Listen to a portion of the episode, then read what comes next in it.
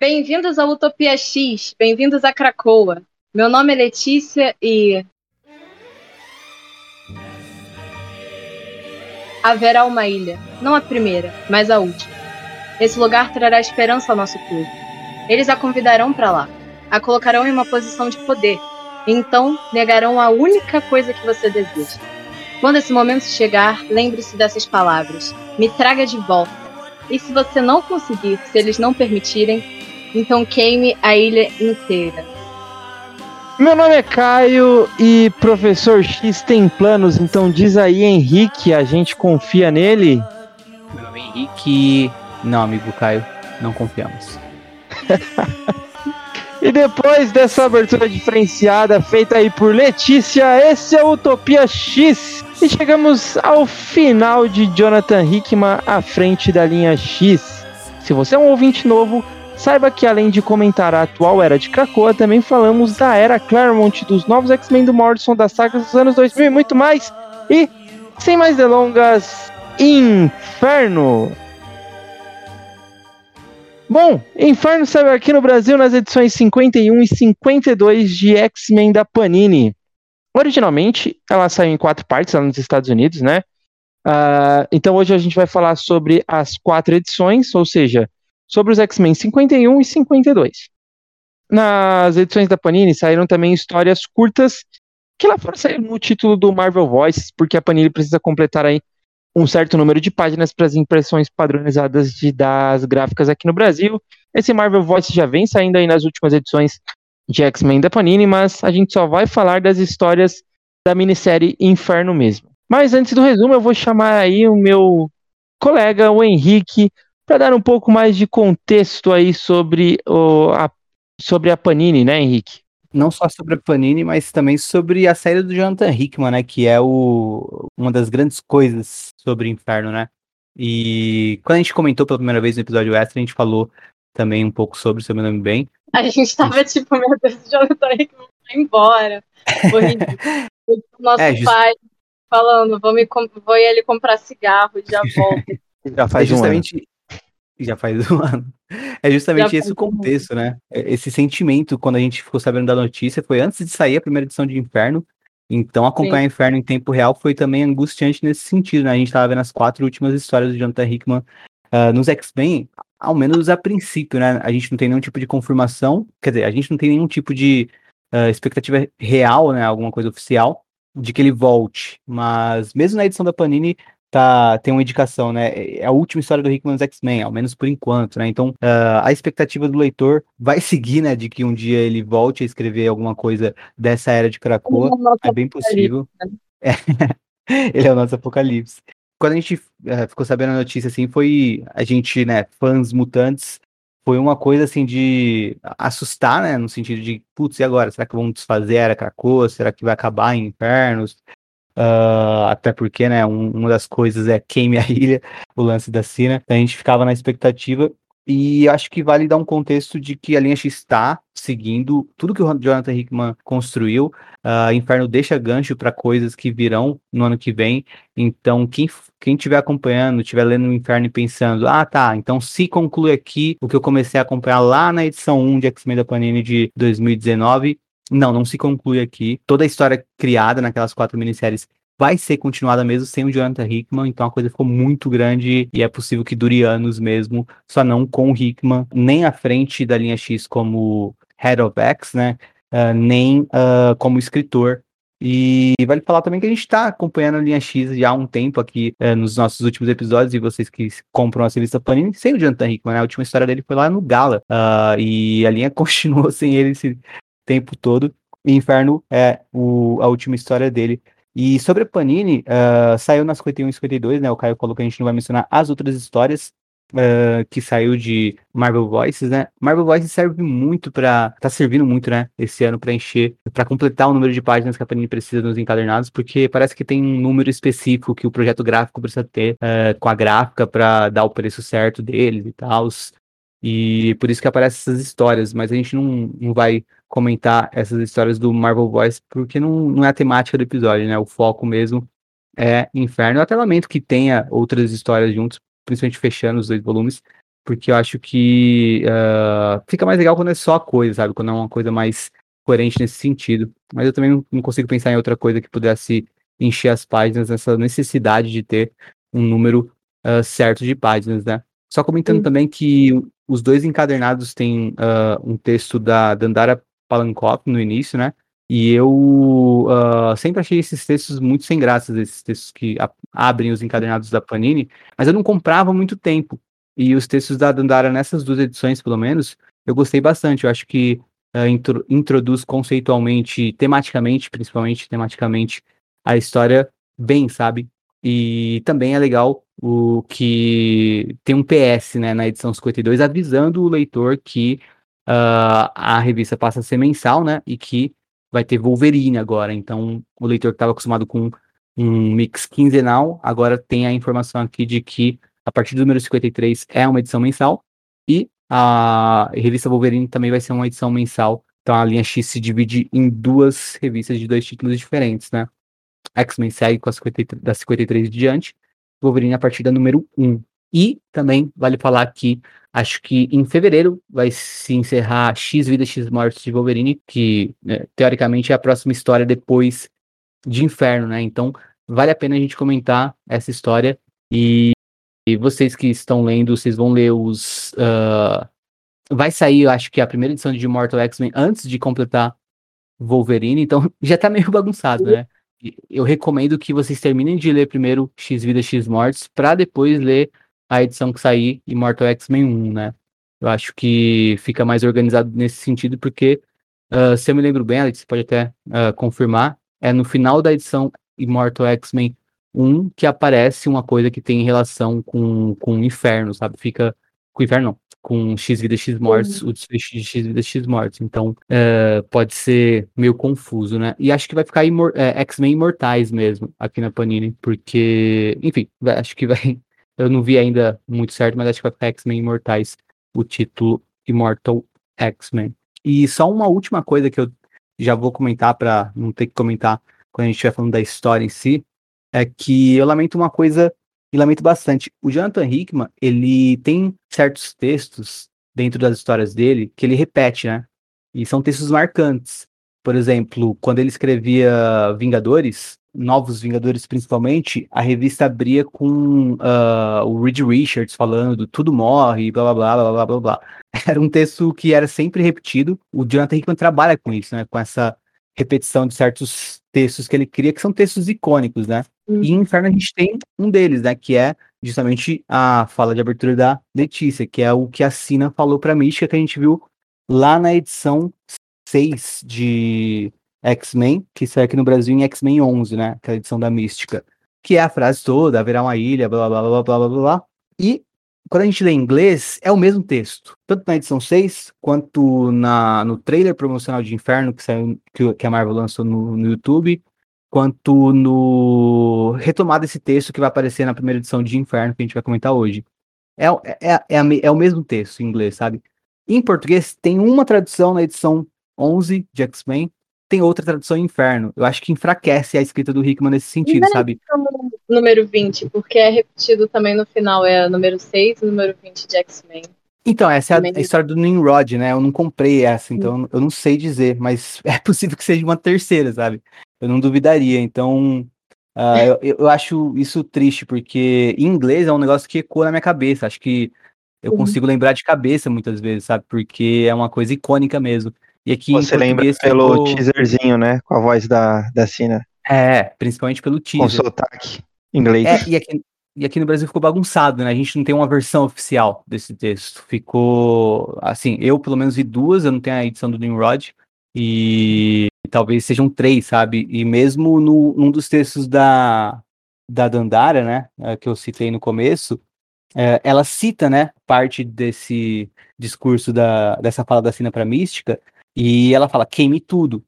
Só que na edição, na edição 11 da Panini é, então queime a ilha inteira, não é queime tudo, é queime a ilha inteira. E, é, inglês é. E na tradução para inferno ficou, então queime o lugar e não deixe sobrar nada. Sabe?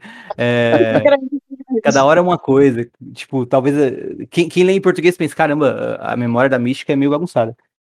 Mas enfim. Isso aí, acho que isso foi a coisa que mais me incomodou, assim, na versão brasileira, né? Essa inconstância para um texto que é tão icônico em inglês. Sim. Uma pena isso. Porque é muito icônico mesmo, é repetido já três vezes. É, eu mesmo é, não, e... não, não, segui nenhuma das, das traduções da Panini, né? Quando eu escrevi o roteiro para abertura, eu coloquei, eu fiz de cabeça assim o que, que fui lembrando a coisa em inglês e traduzindo com a primeira coisa que uh, me vinha à cabeça para o episódio aqui, já que não tem uma versão oficial, coloquei ainda mais uma, sabe? Eu acho assim, que quando só... a gente gravou, tipo, foi tipo o segundo, sei lá, episódio do Utopia que eu gravei. Eu usei isso como minha frase de abertura também, foi completamente eu traduzindo ao vivo o que eu tava lendo em inglês. Então deve estar outra coisa. Então já tem aí, já tá passando tal qual um mito, tá passando muito essa frase, cada um tem sua Não, e assim, só para ficar bem claro, diferente da Mística ou da Panini, não sabemos, a gente é, lembra que a gente já gravou um episódio de Inferno, tá, galera? A gente já sabe que já comentamos sobre essa, essas edições de Inferno, provavelmente falaremos tudo que falamos lá naquele episódio e um pouco mais, porém dessa vez com um olhar um pouco mais abrangente, já que é a segunda vez que falamos. Então vamos, é, a, a, além de, do, do que nós é, já abordamos ali, provavelmente estaremos abordando outras coisas também. Por exemplo, nessa é, terceira releitura, eu percebi muito texto que eu quero comentar aqui. Eu tenho certeza que o, a, a Letícia e o Henrique também. Então, só para ficar claro que sim, já falamos. Na época que nós falamos, é, foi faz, faz quase um ano, foi em janeiro esse episódio que nós falamos sobre o inferno. E, claro, estava muito longe de ser lançado no Brasil. E como a gente faz aqui para o público do, do Brasil, o Utopia X, né? É, a gente sabe que tem muita gente que acompanha lá fora, mas a gente espera o pessoal que é, tá aqui no Brasil para ou no, nos ouvir sem nenhum tipo de spoiler. Aquele era com alerta de spoiler, esse daqui é exatamente sobre as edições que acabaram de serem lançadas aí a 51 a 52, provavelmente até o episódio já tenha saído a 53 também, mas está tudo bem próximo no, no geral. Então, sem mais delongas, vamos para o resumo. Por mais que eu tenha falado aí sem mais delongas, vamos ao resumo.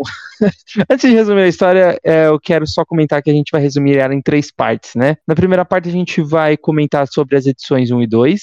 Na segunda, nós iremos na edição 3. E no bloco final do episódio, nós falaremos da edição 4. Bom, parte 1. As peças se movem no tabuleiro. Nimrod não é mais somente uma possibilidade, mas sim uma realidade. Agora, e Moira tem uma conversa com Xavier e Magneto. Ela enfatiza que havia duas prioridades. Um era impedir que o Nimrod fosse ativado e impedir a ressurreição de Sina. Então Magneto e Xavier terão de deletar o backup de Sina. Enquanto isso, a Orcs monitora os portais de Krakoa e fica cada vez mais perto de descobrir sobre Moira. Tem também ah, algumas cenas que não contribuirão muito para essa história e servirão mais para um futuro próximo ou não da linha X, né? Como os novos capitães de Krakoa, Bishop e Psylocke. Bishop, o, o Bishop, inclusive, ele vai assumir a posição de capitão-chefe. Eu não sei se é assim que fala, mas algo nesse sentido o chefe dos capitões pa, é, no lugar do, do Ciclope, né? Temos também dois personagens bem enfatizados já nesse começo, a Sentinela Ômega e o Cifra. Vale também mencionar que nessa primeira edição nós veremos uma versão estendida daquele momento em uma das vidas da Moira, onde a Cine e a Mística a confrontaram e a assassinaram, como vimos em Dinastia X e em X-Men 2 da Panini. E o final da primeira edição já é estrondoso. Mística anuncia o retorno de Sina ao conselho. Voltaremos a essa cena o mais rápido possível para Letícia falar muito sobre ela, mas antes vamos já avançar para a segunda edição. A Sina não só torna, é, ela não só retorna como também ela entra para o conselho silencioso, né? Entenderemos como Mística levou a maioria dos integrantes do conselho a votarem a favor disso. Amor, o Xavier e o Magneto se reúnem novamente e decidem que precisarão de ajuda. A escolhida será Emma Frost. O que eles não esperavam era que Emma não ficaria nada feliz ao saber tanto de Moira e o seu poder de ressurreição, como que os três tentaram, é, eles tramaram, né, em segredo durante muito e muito, muito tempo. Ao final, mais uma cena servirá a um futuro da linha X, mas não a história, né? O Colossus ali também entra para o Conselho Silencioso. Letícia, essa tempestade é a voz do sol, você é a voz da Sina, então por favor comenta aí com a gente o retorno dela, o jeito que você quiser, como quiser, sinta-se à vontade aí para falar dessas primeiras edições de Inferno. É, então, ok, vamos por partes, vamos comentar por partes.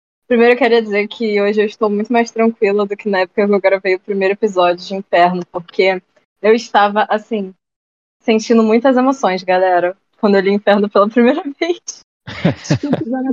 eu não reouvi o episódio pra não, tipo assim, cair nisso de repetir o que eu já falei e tal.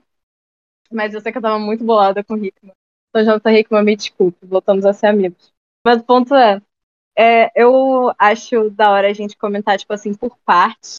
E eu queria dizer primeiro que, tipo, o início de Inferno já é muito da hora, né? Que nem aquilo que você falou do Jonathan Hickman sempre repetir as, as coisas, assim. E essa cena, a primeira cena de House of X, eu estou aqui em, em mãos também, a edição de Fox gringa, porque enquanto eu tava lendo Inferno, eu também fui ler as coisas que estavam aqui para ver, né? Porque tem uma cena que a gente vai comentar, que é aquela em que a Moira conhece a Sina e tal. E essa cena tem várias divergências, então eu tava lendo tipo a versão original e a versão que tem aqui, comparando essas coisas pra gente poder comentar. E a primeira cena de House of X, que é aquela em que o professor Xavier tá ali trazendo os X-Men de volta à vida, é repetida aqui, só que no caso com a Emma Frost. E essa foi uma cena que virou muito icônica, né? Então eu acho muito da hora uma coisa que se repete aqui também, que é começa com essa cena da Emma ressuscitando o professor e o Magneto, mas a gente só vai saber disso muito pra frente. Que é uma coisa que eu acho legal na narrativa de Inferno, é que ele é extremamente xadrez 4D, sabe? Tipo, as coisas estão acontecendo. E aí tem uma coisa que acontece aqui que você só vai saber o que, que é lá, e tem uma cena jogada aqui que é do futuro e outra que é do passado. E, enfim, a gente vai falando disso mais pra frente, mas eu acho isso muito legal. De resto, nessa primeira edição a gente tem, tipo, a Orcs, a gente tem essa versão ali da Moira falando com a Sina, que talvez seja algo que você queira comentar, Caio, porque você falou que você tem, tipo, cenas que você pegou assim. E isso é uma coisa que foi muito, tipo, emblemática na época que saiu o Inferno número 1, que eu falei, tipo, o que que ele mudou? Tipo, o que que isso significa? E eu queria perguntar isso pra vocês. Essa cena que tem repetida da Moira e da, da primeira vez que a Moira conhece a Sina e ela é queimada e aquela coisa tudo que a gente já conhece. É, tem algumas coisas que mudam e outras que não mudam. Vocês acham que isso é, tipo, o quê? O que, que é a verdade? Vocês acham que a versão de House of X é o que aconteceu de verdade? Ou vocês acham que essa versão é a que aconteceu de verdade? Ou vocês acham que uma é o que a Moira deixa as pessoas verem, etc. Vocês têm alguma teoria isso. sobre isso? Sim? Eu acho que é isso que você comentou agora, na verdade. Eu acho que é exatamente a questão do que a Moira é, relembra, né? Aliás, faz a, a, a, galera saber das vidas passadas dela. Porque tem alguma cena, eu, é, é mais no, no final, né? Quando é, de, no, no, embate final da Moira com a Cina, a gente já queimando um pouco da, das, das pautas aqui, que ela, uhum. ela, comenta exatamente isso, que ela, a, a, Emma Frost sabe só as coisas que ela deixou a Emma Frost ver. Então, para mim, isso é uma lápide de que a, a primeira cena que nós vimos lá em é, House of X, ou Power of Ten, é, só o que a Moira passava para o Xavier. Ainda tem muita coisa que ela guarda para ela. E isso daqui é uma lembrança da Moira mesma, que é uma coisa que é, ela, tá, é, é, ela tá mostrando o quão ruim seria se a, a, a Sina voltasse. Ela tá com medo disso e por isso que isso vem à tona como uma lembrança real. Tem uma coisa também que eu queria comentar que é sobre isso do que a Moira, do que a Moira não, do que a Emma e que o Charles vem porque a versão do Charles é aquela em que a cena é muito mais sinistra, assim. Ela, tipo, a Moira, tanto que nessa versão, assim, no final, a Moira fala, tipo, mas eu não quero morrer desse jeito. E na, na versão original, a Sina fala, tipo, morrer desse jeito é que uma vida, tipo assim, mal vivida te leva, sabe? E nessa versão, a Moira fala, eu não quero morrer desse jeito. Ela só fala, eu não quero morrer, no caso. E a Sina fala, ninguém quer, né?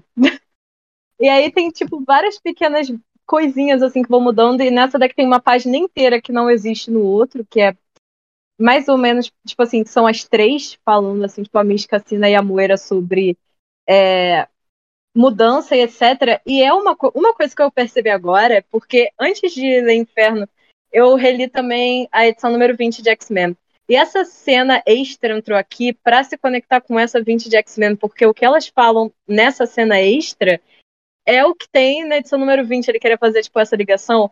Nessa cena extra, elas falam especificamente de, tipo, a Mística fala pra Moira, tipo, eu não quero que você se torne, tipo, um monstro, sabe? No caso, matar as pessoas na próxima vida, que a Moira tá perguntando o que, que elas querem dela, sabe? E aí a Moira fica, você, tipo assim, você sou muito ridícula falando isso, vocês acabaram de matar todo mundo que tá aqui. E elas ficam nesse embate de, tipo, não, nós somos. É, e a Sina fala, tipo, não, nós somos monstros, mas nós somos, tipo, dedicados a, a essa causa, etc.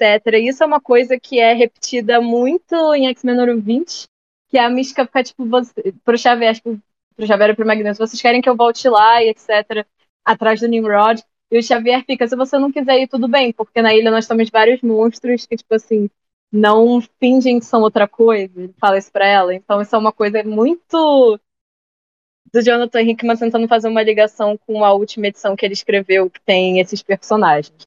Queria deixar isso aqui pro leitor, que eu achei isso uma coisa legal, porque ele vai repetindo os temas. Eu acho legal que ele trouxe essa temática para cá também. E, tipo, né? Mas o que eu acho disso é que eu acho um pouco, tipo assim, apesar de ser legal ter, eu acho um pouco desperdício de página você repetir essa coisa toda. Principalmente com o Jonathan Hickman depois falando que tinha coisas que ele queria adicionar, mas não conseguiu adicionar, sabe? Mas enfim, o que eu acho também é o seguinte: eu acho que essa versão aqui pode ser uma versão um pouco mais verdadeira, no caso de Inferno, enquanto a de A Rosa of X é a do professor Xavier tentando ver o melhor. Porque tem uma cena em Inferno, se não me engano, número 2, em que. Não, número 3, uhum. em que a Emma fala pra Mystic e pra Sina: o meu poder e o do Charles funcionam de jeitos diferentes. Ele vê o melhor nas pessoas e eu vejo as fraquezas delas. Então talvez essa seja a versão que a Moira viu. A Moira não, que a Emma viu na Moira.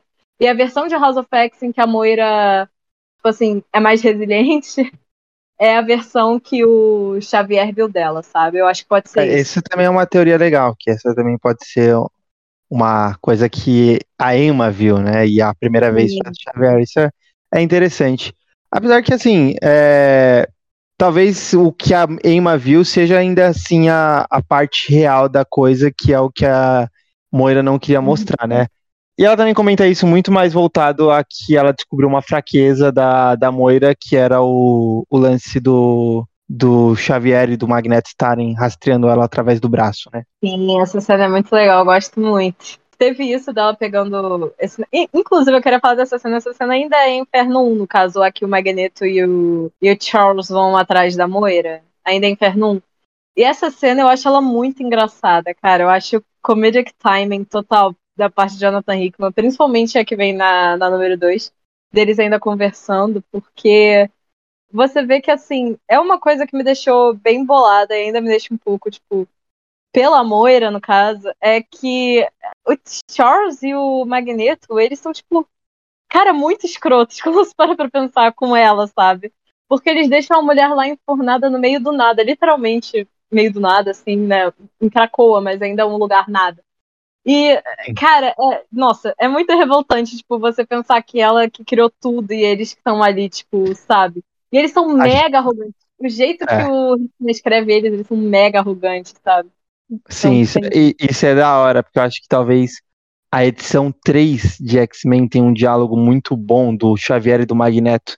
A edição uhum. 3 de Inferno, quer dizer, tem um diálogo muito bom do Xavier e do Magneto, lá na, na casa do Magneto, que eles Sim. provam exatamente todo esse ponto de vista, principalmente o Xavier, né? O quão arrogante eles são, o quão é, prepotentes a tudo que eles fazem ser a, a a, a questão de ah, é por um bem maior e, eu sei, e, e nós aguentamos, nós somos o rei. Então, inclusive, é uma da, das frases que o, que o Xavier ele usa, né? Que é o Sim. do a, a cabeça é pesada, quem leva coroa, né? Ele quis dizer algo nesse sentido, acho que é um ditado popular, algo, algo assim.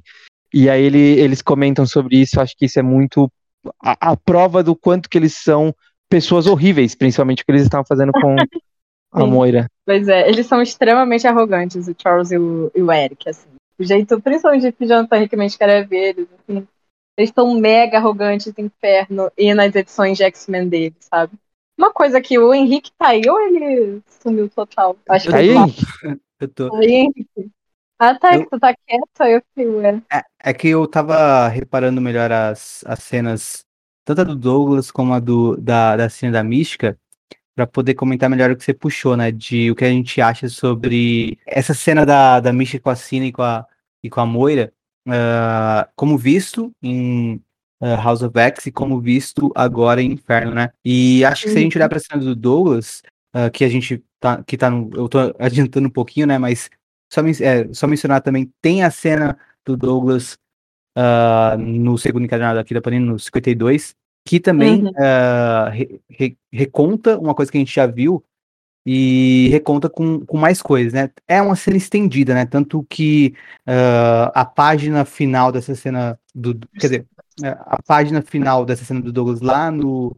no, uh, no na, nas minisséries originais termina com o Xavier indo embora. E a gente tem a continuação aqui. Primeiro, elogiar a tradução da Panini, ó, eu xinguei agora, vou elogiar, porque foi coerente. Eles mantiveram, uh, e precisava ser, né? Coerente com o encadernado que eles, uh, com os primeiros volumes de X-Men que eles lançaram aqui no Brasil. Tá coerente, nesse, nesse aspecto eles acertaram. Uh, segundo que, se a gente pega a cena do Douglas, não tem tanta incoerência quanto a cena da Mística e da Sina. Então não faz sentido para mim um, um autor tão cuidadoso, tão zeloso com o texto quanto o Hickman, é, fazer isso se não é de propósito, se ele não queria passar alguma coisa. Então, realmente tem alguma coisa aí, e aí pode ser muito do que vocês comentaram, né? Tanto do que a Emma diz sobre o poder de Xavier, quanto também uh, sobre a, a Moira poder passar, sei lá, a visão dela até certo ponto e esconder alguns detalhes. E a gente tá vendo agora uma cena mais real mesmo. Só que as duas cenas uh, acho que são muito iguais à original, né? Só que essa tem algumas pequenas diferenças. E é legal ver que talvez o Hickman nem quisesse que a gente. É, acho que ele queria só que os leitores mais atenciosos percebessem, porque uhum. são realmente pequenas diferenças, né? Fora a página inteira que ele cria, o resto é bem parecido mesmo. Sim, e acho que talvez isso seja uma coisa uh, a se desenvolver no futuro também, talvez. Mas é. o é, é, é legal ver até em coisas pequenas, tipo a Sina antes de falar é, pro Pyro queimar a Moira, ela fala duas coisas diferentes. Uma, uma ela fala em House of X de uma forma e outra ela fala agora Inferno de outra. Então é, é legal Sim. reparar isso porque eu acho que realmente é para ficar com, com, com essa dúvida. Uh, o Hickman não gosta muito de deixar. Ele já falou em entrevista, né? Que muitas vezes perguntam para ele: ah, tal coisa, uh, eu, não, eu não sei bem se eu entendi. E ele gosta quando isso acontece. Ele gosta quando uhum. a história não tá tão clara. Ou seja, que, ele, que tem espaço para o leitor, leitor, né? É, tem espaço para o leitor participar de maneira ativa, né? Com essa interpretação. E, e, não que seja uma coisa completamente aberta, né? Mas é uma coisa que o leitor pode participar, assim como a gente pode fazer leituras de situações das nossas vidas uh, ativamente, né? Então, eu acho legal isso. Eu acho que é, nesses casos é até melhor quando a gente fica com certa dúvida do que quando a gente está com certeza absoluta do que está em página. Uma coisa que eu achava era que, tipo, em House of X é o que a Moira se lembra como foi. E aqui é como realmente foi, mais ou menos. Mas eu acho que pode ter a ver com como o Xavier viu, como a Emma viu. Eu também acho uma leitura bem interessante. Pô, e também vamos combinar, que memória da Moira, né? Eu não lembro nem o que eu comi a semana passada, mas ela lembra mil não, anos da história dela, né? Não, a, a memória dela deve ser, tipo, né, memória faz parte bastante do, do que o Jonathan Hickman escreve em X-Men, tipo, o tema principal dele, basicamente, é memória. É. E a memória faz parte do poder da Moira, mais ou menos, né? Porque ela tem que ter uma Sim. mega cabeça para lembrar disso tudo. E HD mesmo... externo que, que não deve faltar ali naquela mulher. E mesmo assim, quando você vai. Tem momentos na sua vida que são, tipo, sei lá, traumáticos, e ele vai mudando na sua mente com o passar do tempo. Às vezes você vai deixando aquilo dele muito maior do que realmente foi ou menor do que realmente foi, dependendo das respostas que você tem. E eu acho que acontece a mesma coisa com a Moira, porque como ela fala aqui, ela tipo assim, fica, não, Charles, não finge que você entende pelo que eu passei, porque tipo assim, faz mil anos que eu não consigo dormir por causa dessa mulher, sabe? Então, eu acho que ela deixa a parada muito, tipo assim, mais, mais dramática do que talvez realmente tenha sido, porque aconteceu vidas e vidas atrás para ela, sabe? Mas ela ainda se lembra daquilo dali, tipo, com vários detalhes, mas esses detalhes vão mudando, tipo assim, pra se adaptar melhor à narrativa dela, sabe? Sim. Uh, posso chamar a atenção para algumas outras coisas da história? Uh, a primeira que eu acho que talvez não tenha muito a ver com a, a história em si, né? Que fica naquela aquele arco meio aberto para o futuro, até, pra, até porque Inferno, além de ser uma, uma, gran, uma história grandiosa, ela também está encerrando um ciclo, que é o ciclo do Jonathan Hickman ali à frente do, da linha X, né? Ele não era só à frente dos X-Men, ele era à frente da linha X, ele era o chefe do X. E também você tem que abrir ali certos prólogos para algumas outras histórias, né? E aqui oficialmente a saída do Ciclope de Krakoa, né? Meio que oficial a saída do, do Ciclope em, em Krakoa e se assumindo como um X-Men que é um herói do mundo, né? E eu queria chamar atenção para duas, é, para dois pontos. Primeiro, a, acho que a fala da Tempestade é muito boa, um pouco ácida, mas muito boa, que é, é foi inesperado que normalmente o Ciclope não desiste dessas coisas sem lutar, né? No caso, essas coisas é a liderança dele perante os capitães de Krakoa, porque os capitães de Krakoa é, na teoria, eles são uma força de Krakoa, assim como existem certos poderes em Krakoa que eles se complementam e não necessariamente se sobrepõem uns sobre os outros, né? Assim como existe o Conselho Silencioso para definir as questões de Krakoa, existe a X-Force para usar a espionagem, existe o 5 que tem o controle total de ressurreição e tem os capitães de Krakoa que são ali a linha de defesa da ilha, né? E são é, quatro capitães, antes era o Ciclope, a magia, o Bishop e o, Gorgon. Aí o Gorgon sofreu o que ele sofreu lá no Extramundo na em X de Espadas. E aqui eles estão substituindo o Gorgon pela Psylocke, né? E aí a Tempestade faz esse comentário com, com o Ciclope, né? Que ele tá desistindo sem lutar, referenciando a época que ele quis lutar contra ela para ser líder do, dos X-Men, e ela ganhou, né? Foi uma luta sem poderes, ela ganhou e ele perdeu a, a, liderança mesmo querendo ela de volta. Então achei muito bom essa fala da, da Tempestade, né? Acho que eu já tinha comentado isso também no, no primeiro episódio que a gente gravou. É, logo em seguida, eles coroam o, o Bishop, né? E aí tem a, uma segunda fala da Tempestade também que é muito boa, que ela pergunta pro Bishop, você tá pronto para isso? E aí é, vem o, o desenho do, do, Valério, do Valério Skit, que tá muito foda aqui, que é simplesmente um olhar do Bishop pra Tempestade. E é um olhar do Bishop tipo, pô, tá tirando, né? e a Tempestade super feliz. Outra coisa ainda dessa cena, que ela foge um pouco da história, porque realmente essa cena ela fica muito descompassada com o resto da história, porque ela tá ali só para servir como prólogo e o caminho que isso daqui vai, que, que a linha política de Krakoa vai seguir com esses capitães de Krakoa. Que é uma coisa que eu vejo muito na internet, as pessoas comentando coisas do tipo, ah, o Ciclope ele está se afastando de Krakoa, ele tá errado, ele tá deixando Krakoa para trás para ir lá ficar brincando de heróizinho, não sei o quê. E aqui ele tem uma frase que é para mim genial que responde muito é, essa linha do que de que os, o Ciclope tá errado que é, é o, o, o Êxodos pergunta para ele né porque não desistir de uma vez de ser capitão, né? Porque ele só tá desistindo de ser chefe, né? Dos capitães. Por que ele não desiste de ser o, o capitão de uma vez, né? É, eles fala, ele até fala que o Krakow ela precisa de é, esforços rápidos, né? Não dos indiferentes. E aí o Ciclope ele comenta: se alguém aqui quiser testar minha vontade, fique à vontade, né? Eu já fui muito bem testado em diversas e diversas guerras e eu continuo de pé. Então ele tá tipo, dane-se o que vocês acham que eu estou perto ou não. Quando Krakoa precisar de mim, eu serei o primeiro a estar tá aqui. Porque eu sempre fui o primeiro a estar tá ali, a, aqui. E eu já fui provado isso diversas e diversas e diversas e diversas vezes. Então acho que isso é muito bom. Até é um texto que eu nunca não tinha reparado nesse sentido a primeira vez que eu. A, a, as primeiras vezes que eu tinha, tinha lido. Uhum. Eu gosto de você querendo provar que o Ciclope tá certo. Ciclope não erra. Eu, eu, já falei isso várias vezes, tipo, acho que aqui no podcast eu falo isso demais no Twitter, mas o Valério Skit é, tipo, o meu desenhista preferido da era de Krakoa, basicamente. Eu acho ele muito bom, tipo, eu amo o traço dele, sabe? Ele fez Word, ele fez isso daqui, depois ele vai fazer Judgment Day, que ainda não chegou no Brasil, mas uma hora chega. E eu gosto muito do traço dele, cara. Eu acho ele muito bom, muito bom. Adoro ele. É, e, e o, o, o, novo projeto do Hickman é com ele também, né? Esse projeto misterioso Sim. do Hickman. o lance que me encanta muito no, no Valério é que tem vários artistas que eles têm personagens que são muito parecidos, tipo assim, uns com os outros de cara, tipo. Se, é, é, todas as mulheres é a mesma coisa, você só troca a cor do cabelo, sabe? E a cor da pele, assim. Mas o que me pega no Valério é que ele tem. Ele é muito bom com expressões faciais. Tipo assim, a gente vai chegar na parte em que a Sina volta, né? E tem, tipo assim, a cara de todos os personagens, assim, reagindo à, à volta dela. Ele é muito bom com expressões.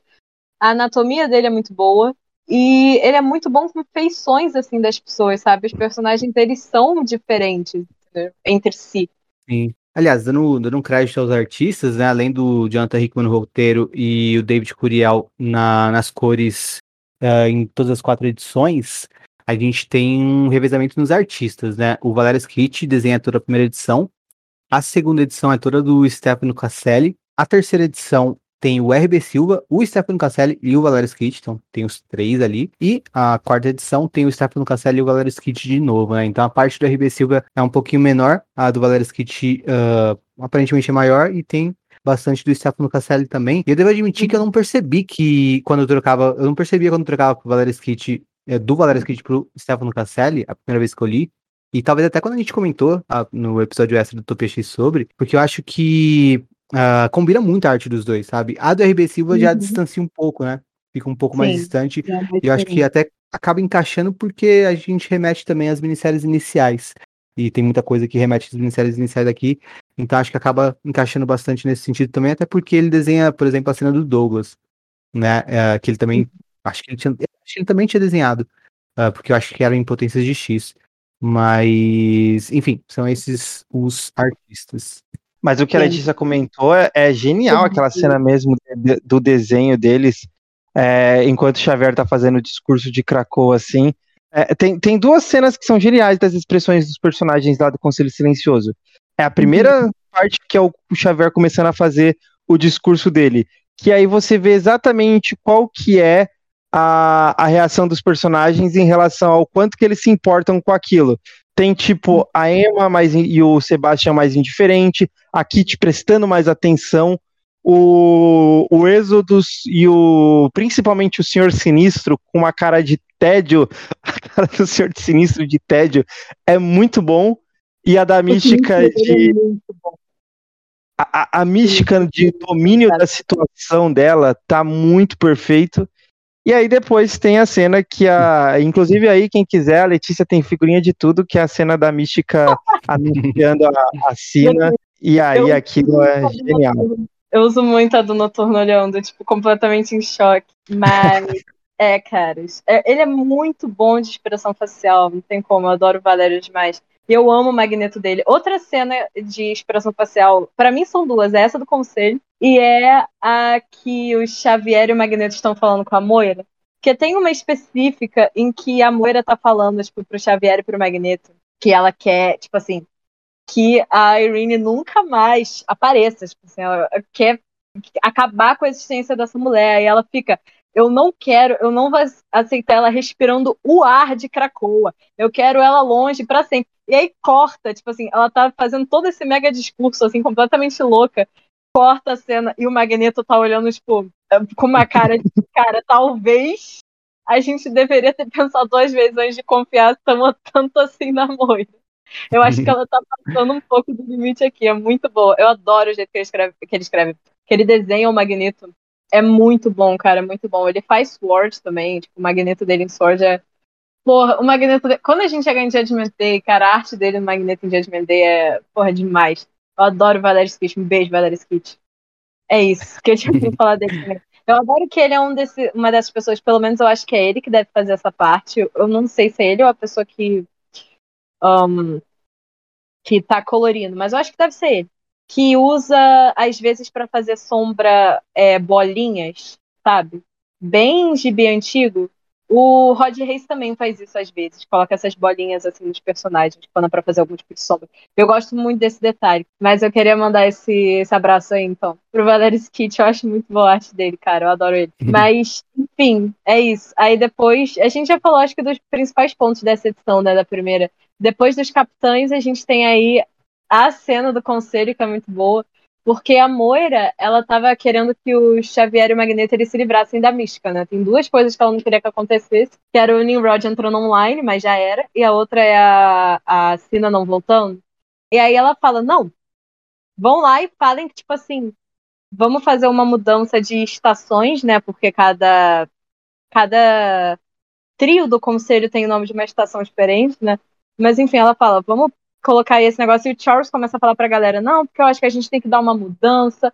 E o Magneto faz até um foreshadowing aí, porque ele fala, tipo, ah, eu acho que talvez até eu vá me aposentar, vá sair do conselho agora. E aí é o que acontece, tipo assim, depois, né? Mas enfim. Tem esse foreshadow do Magneto saindo. Mas, fora isso, essa cena é muito boa, cara. Ela, tipo, ela dá uma satisfação pra minha alma, sabe? Me sinto muito feliz vendo ela. E o Xavier e o Magneto ficam tipo, não, a gente pode tentar mudar um pouco o conselho. Uma galera pode sair, a gente pode colocar uma galera diferente. E a Mística fica, não, Charles, eu acho essa ideia excelente. E ele, que bom que você acha isso. Fico muito feliz de saber. Aí ela, eu, inclusive, tenho alguém que eu acho que deveria fazer parte. E aí você, como leitor, já fica, meu Deus, vai vir aí. Eu não tava esperando, tipo, muito assim, não aparecer já na primeira edição. Mas essa, esse Nossa, final de primeira edição tão bom, cara, é tão bom. E citando o desenho também, né, novamente, o Xavier e o Magneto refletindo no capacete da Sina. É muito bom. É muito boa essa parte. E é muito engraçada a cena que tá o Magneto Xavier e a Sina tá indo sentada ao lado deles. Eu fiz uma edição dessa cena que era a versão final de Avenida Brasil, assim, que é completamente final de novela. O final de todos, todos os infernos, todos os infernos. O final das três primeiras edições de Inferno são completamente final de novela. Que termina, você consegue sentir os personagens, tipo assim, ficando em preto e branco, com aquelas luzes vermelhas, cantando a música da Avenida Brasil, sabe? É total isso. E é muito bom cara. É muito bom. Enfim, é isso, ela volta e aí tem ela, aquele, todo aquele discurso que eu falei na, na entrada. E ela vai lá e, a Mística fala, então, vamos votar, né? Vamos votar o que, que vai acontecer aqui. E é muito bom, cara. Inferno número 1 um, eu acho uma puta edição. Eu gosto. A 3 e a 1 eu acho que são as melhores, assim. E eu não sei se eu fico com a 1 ou com a 3. A 3 é mais chocante, assim, sabe? Mas a 1 ela é muito, muito clássica. Ficou no meu coração, assim. É, eu acho que as, as quatro edições são boas. Eu gosto, eu gosto das quatro edições, na verdade, assim, eu não sei. É, eu, eu, eu, entendo, acho que talvez tenha algumas que são preferidas, mas eu gosto das quatro. Eu gosto também muito da 2, porque na 2 tem todo o lance de mostrar como que foi a ressurreição da, da Sina, né? Como que Sim, a Mística enganou a galera a torto e a direito, tanto para ressuscitar a Sina, como depois para convencer as pessoas a votarem no conselho para ela entrar no conselho, né? É, tem dois diálogos que eu também queria chamar atenção nesse sentido, que é primeiro o da Sina com o Êxodos, que é uma página inteira e os dois falam bastante. Imagina, imagina que conversar com Êxodos deve ser isso, você tem que ficar falando pra caramba e ouvir ainda falando pra caramba, coisas que, tipo, nada a ver, assim.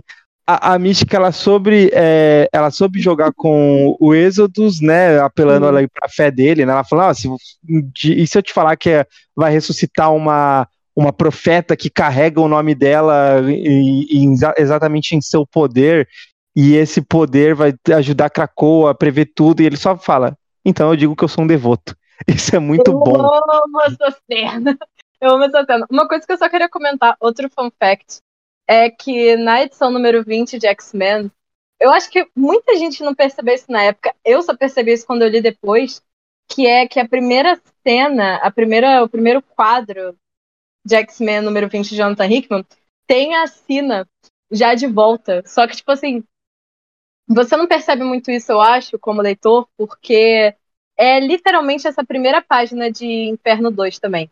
Que aparece a máscara da Sina e ela, tipo, o, tipo, como se ela estivesse olhando, só que não aparece a cara dela, só aparece a luva e a capa. E aí tem, tipo, um foco na cara da mística e o outro foco é na Sina, tipo assim, entrando no, Naquele local ali que elas moram, que é muito estranho. E isso aparece na edição número 20. Eu só fui perceber, cara, a Irene aparece ah. viva na edição número 20. E eu só é percebi isso né? depois que eu li. Mas enfim. É, ela, ela tá viva há um tempo, né? Porque aqui também mostra que a Mística ressuscitou ela e, e escondeu ela, né? Sim. Sim. Pra ela se recuperar, lembrar das coisas, a Mística explicar o que aconteceu. Pô, a, a, a Sina morreu lá em 1900 e 80 e pouco, assim. Muito tempo, Porque, muito tempo. Claro que dentro da história não se passaram 30 anos, né? Mas já faz um ah, tempinho que ela tava ali é, morta, então a mística tinha que falar bastante coisa para ela e tal. Mas outro diálogo muito bom também, que é o da mística com o Senhor Sinistro. Os dois. Aliás, o, o, primeiro não tem um diálogo, né? O primeiro só mostra que a Sina, a, a mística, ela enganou o Sinistro, se passando pelo Xavier e pedindo o, o DNA da, da Sina, né? E aí, nesse segundo uhum. diálogo, a mística vai, como mística mesmo, falar com o Senhor Sinistro para convencer ele a votar na, na, na, entrada da Sina no conselho e tal.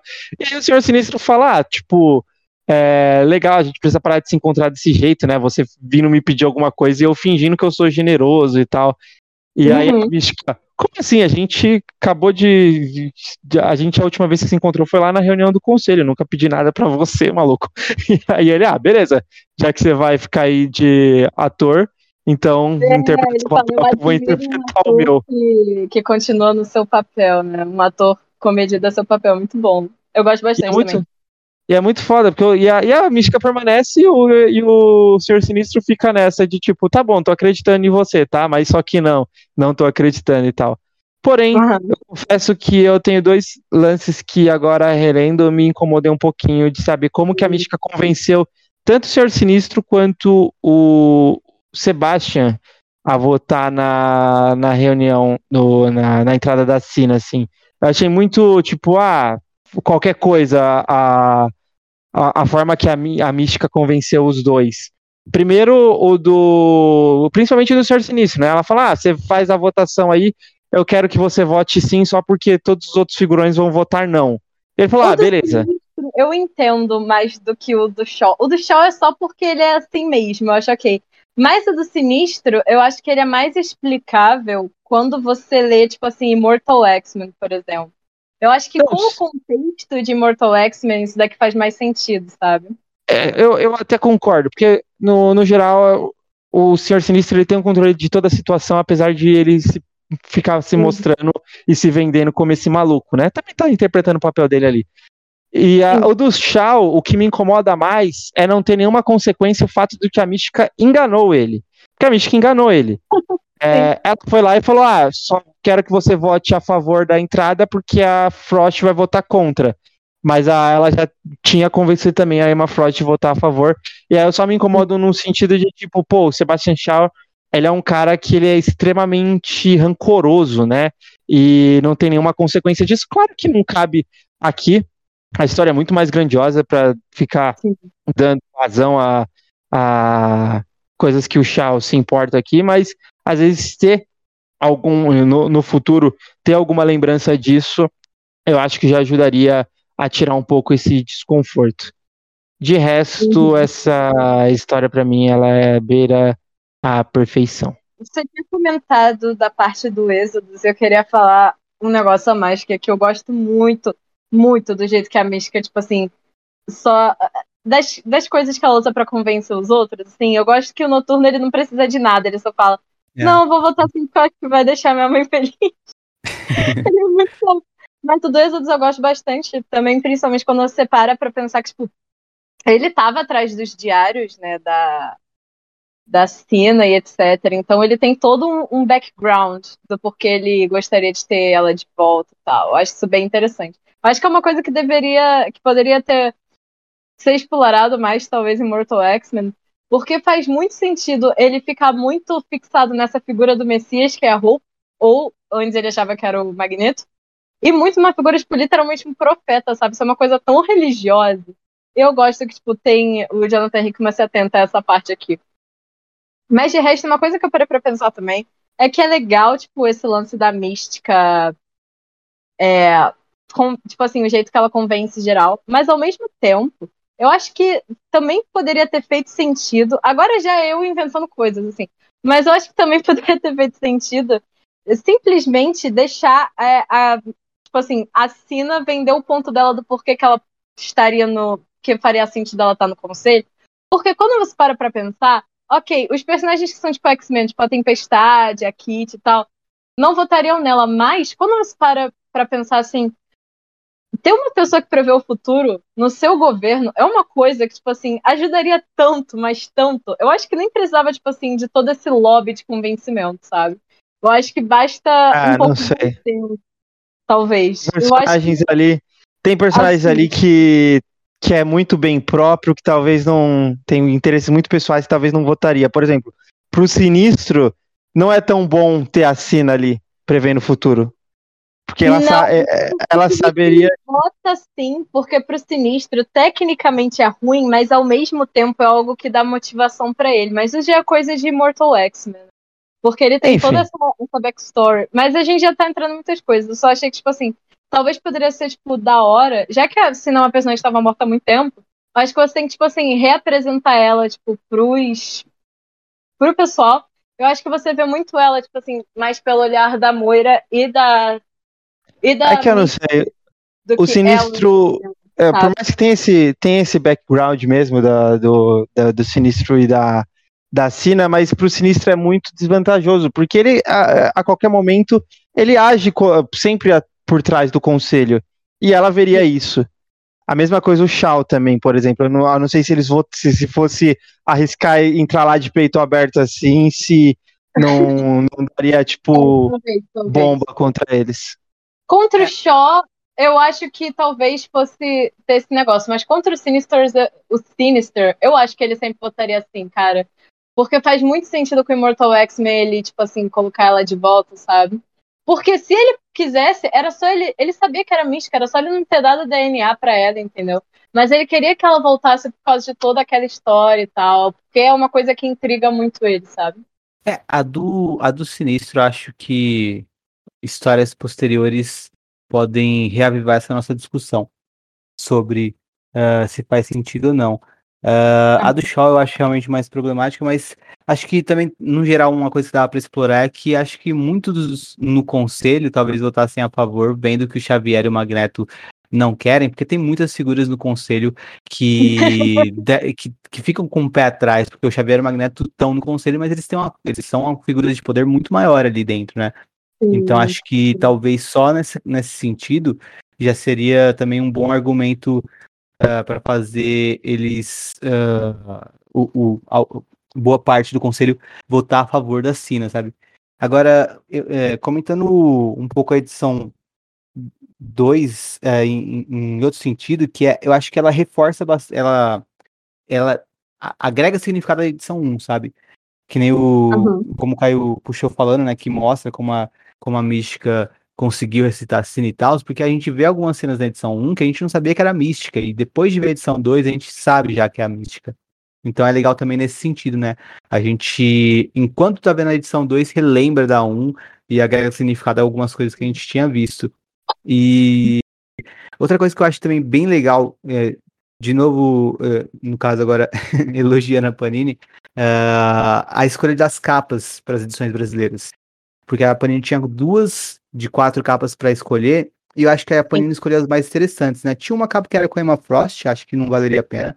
Tem, a primeira é a capa da, da Moira e a galera morta, a segunda da Emma, a terceira é uhum. Xavier e Magneto contra Nimrods, e a quarta é a que tem a, a mística, tipo, no cemitério e tal, e ela virando a, assim. É, então, e justamente a, tanto da Emma Frost quanto a do Xavier enfrentando o Nimrod, elas são capas fidedignas, digamos assim, a história, né? Uh, faz sentido a Emma Frost ali com capacete do cérebro e vai ocorrer de fato um confronto do Xavier e Magneto versus o Nimrod. Então, elas apontam para algo que vai acontecer. E eu sempre sou contra capas que apontam para algo que não acontece na revista. Porém, quando é justamente o oposto, aí eu gosto. E eu gosto muito da capa, das capas que foram escolhidas, que são as da edição 1 e da edição 4, justamente por isso, né? A da edição 1 mostra a Moira triunfante ali, enquanto que o Conselho Silencioso tá caído aos pés dela. E a edição 4 mostra, a capa da edição 4, que foi escolhida para a edição 52 de X-Men da uhum. Panini, mostra a mística em frente a uma lápide uh, e se transformando em si, voltando na mística e tal. E ou seja, as duas são pistas falsas do que vai acontecer, né? Na verdade, as duas são uhum. pistas do que vai acontecer, só que é justamente o oposto do que essas duas estão falando. Então, eu, eu acho legal essa surpresa, criar expectativa pro oposto, porque uma das, das forças de inferno, que é difícil de se fazer em quadrinhos uh, de linha assim da Marvel da DC, que eu acho que o Hickman fez muito bem, foi surpreender a gente. Como antes falou, né? Essa primeira edição é muito surpreendente, final assim, né, voltando já nessa primeira edição. É surpreendente. Era uma coisa que a gente apostava que aconteceria, mas que a gente talvez apostasse que fosse o clímax de Inferno, né? E não, tá no começo, tá na primeira já. E. Uh, enfim, uh, a gente vai, uh, vai vendo isso, né? Que a gente vai ser surpreendido e essas duas capas enganam. E eu acho legal, porque é, é, o contraste, mostra uma coisa e a gente vai acompanhar a história e vai ver justamente o oposto daquela coisa, né? Então não é gratuito, tipo, quando mostra, sei lá, mostra o. Uh, vai, digamos, que, que, fosse uma capa do Xavier do. Que fosse a capa da terceira, o Xavier, o Xavier Magneto lutando contra o Nimrod, e aí o Nimrod é, nem aparece na história, sabe? Uh, aí eu, eu acho gratuito mas, e aleatório. Mas quando é assim, justamente o oposto, eu, eu gosto bastante. Eu gostaria de dizer para o ouvinte também procurar as capas variantes de Inferno, porque elas são ah, muito. Tem muita coisa boa. É. Muito boas, cara. Procure capas variantes. Inferno, a... variant covers aí no Google. E você vai ter muita coisa muito boa, muito legal. Nas edições da Panini saíam, sa, saíram, uh, acho que não todas, acho que não cabe, mas saiu bastante. E tem, tem muitas uh, que são muito boas que estão nas edições da Panini, mas vale a pena conferir todas mesmo. No encadernado uhum. uh, americano que compila todo o Inferno, saiu todas as capas variantes no final. Sim. Na de Rox Fox também vem com todas, e é tipo muito incrível você ver, cara, todas as variações. É. Muito bom. Mas enfim, depois dessa parte da, de, da mística com, convencendo todo mundo e mostrando e etc e tal, tem uma cena que a gente meio que pulou, que é quando ela realmente, tipo assim, ressuscita a, a Irene, né? Ressuscita a Sina, que eu acho uma puta cena. Que é ela fingindo ser o Xavier e ela dá o cérebro pra Chorando, né? Ah, é, a gente precisa falar disso, verdade. Essa cena é muito boa pra mim, cara, eu amo essa cena. Peraí, eu vou falar pra você ouvinte o que, é que acontece nessa cena, que é o seguinte. Ela vai lá, Mística finge o Charles, e entrega o cérebro para Hope na hora de trazer as pessoas de volta, porque antes quem trazia sempre era o Charles, junto com os cinco, para colocar ali a, a consciência da pessoa de volta. E ele, tipo assim, ele não, a mística, como Charles, dá o cérebro pra Hope e fala, tipo, vai lá, tenta, faz aí, faz teu nome agora. E ela vai lá e ela consegue, tipo assim, colocar a, a memória, né? Ela chama de alma, tipo, a mística como Xavier chama de alma tipo, a, a alma da pessoa de volta no corpo. E a Hope fica, tipo, mega feliz e, e fica, meu Deus, professor e tal. É, e ela vai devolver o cérebro e a mística de Charles fala, não, pode ficar pra você. Você que vai fazer isso a partir de agora e tal. Que eu achei muito engraçado, muito legal. Amo essa cena. E aí tem quando a mística realmente reencontra ela e tal, a, a Irene volta e toda essa parte é muito legal. Eu gosto muito, caras. É muito boa essa cena. Tem, é, e tipo... gerou uma polêmica também, né? Porque muita gente criticou essa cena falando. Uh, muita gente apontou nessa cena uma incongruência, né? Falando, meu, não faz sentido nenhum a Hope uh, não perceber que era mística, ou já que, já que não era Xavier, a, a, já que não era Xavier, a Hope copiou o poder de quem, tá ligado? E... Ela tem Cracoa. Tem um bilhão de telepatas ali. Não, isso é também a gente não sabe qual é o... o alcance, né? É isso que eu É, exato. Pois não, é. é. Tem isso, tem o lance de não saber qual é o alcance do o alcance geográfico, digamos assim, né, do, do poder da roupa, se é 100 metros, se é quilômetro e tal, mas ou se ela mesmo percebe da onde tá faltando, Henrique. Oi? Sabe o que que tá faltando nessas pessoas, Henrique? o quê? É, tá faltando crer na Messias mutante. Sim. Se você tivesse é, não Exodus. não, e... fé na Hope, não teria isso. Acho que nunca foi também. Uh, talvez eu não esteja lembrando também, pode ser, né? Mas eu não lembro de ter uma definição no sentido de a Hope sabe exatamente de onde ela tá tirando o poder. Tipo, ela, ela percebe, ah, eu tô pegando daquele fulano ali. É, e não que é tipo um campo que ela vai selecionando, sabe? Então, uh, Mas eu, eu, particularmente não me incomodei enquanto eu lia. E tem outra coisa também, né, nessa, não, nesse argumento, incrível. que é a pessoa a, falar que a Hope deveria ter, ter, percebido que era mística, já que ela estava com poder uh, telepático, ela poderia ler a mente da mística, perceber que não era o Xavier. E só que esse daí eu acho mais fraco ainda porque uh, tipo telepatas acho que não saem lendo o cérebro de é, telepatas assim adoidado, sabe?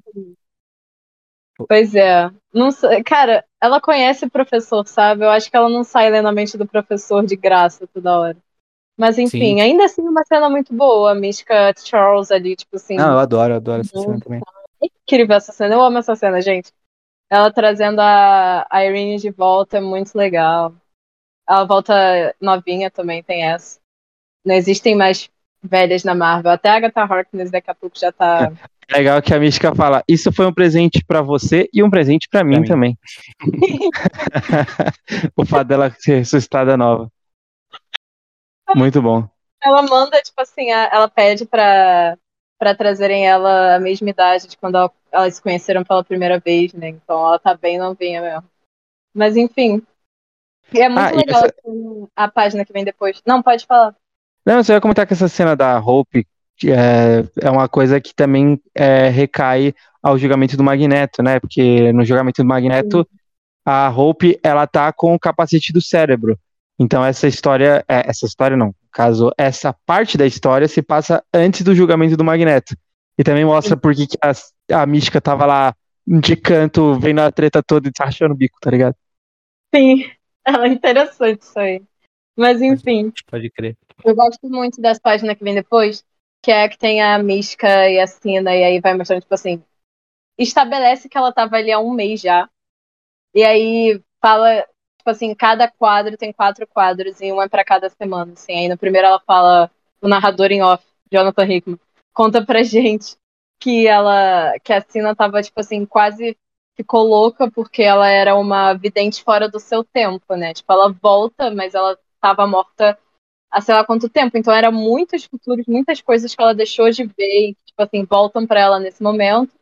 E o segundo que eu acho o melhor, assim, é o que ele tá. Tipo assim, ele fala que a primeira semana foi complicada. Na Rodinha fala isso. Só que a segunda foi mais ainda, porque ele continua nessa, nesse tema de que a Sina, ela tá basicamente parada no tempo, né? Ela volta completamente do jeito que ela tava antes. Tipo assim, diferente de aparência, mas ela volta com a mesma mente que ela tava, sabe? Tipo, ela, uhum. como se ela tivesse, tipo assim, saído e voltado a mesma coisa, já parada no tempo, já a mística, tipo assim, passou por muita coisa. Isso, tipo, eu acho que é um modo também do narrador consertar mais ou menos a.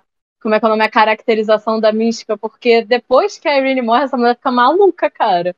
Tipo assim, ela não era uma boa pessoa antes.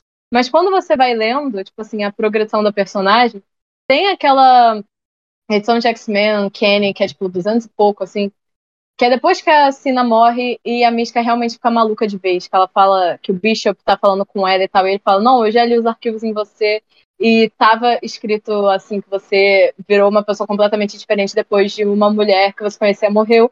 E aí a Mística fica muito puta com isso, tipo assim, ela fica, para, fala, é, assim.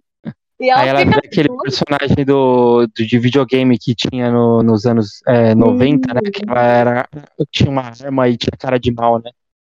Sim. Ela vira exatamente esse personagem. É, é, isso. E aí ela fica tipo assim. E aí ela fala, não, ok. A partir dali a personagem fica completamente insana, assim. Tem muitas coisas muito bizarras na caracterização dela ao longo dos anos. E o Jonathan Hickman quis voltar para a mística do Claremont, eu acho que ele conseguiu bastante. Principalmente com esse negócio, tipo, não, teve uma semana de terapia ali. Em que. Eu gosto muito dessa parte.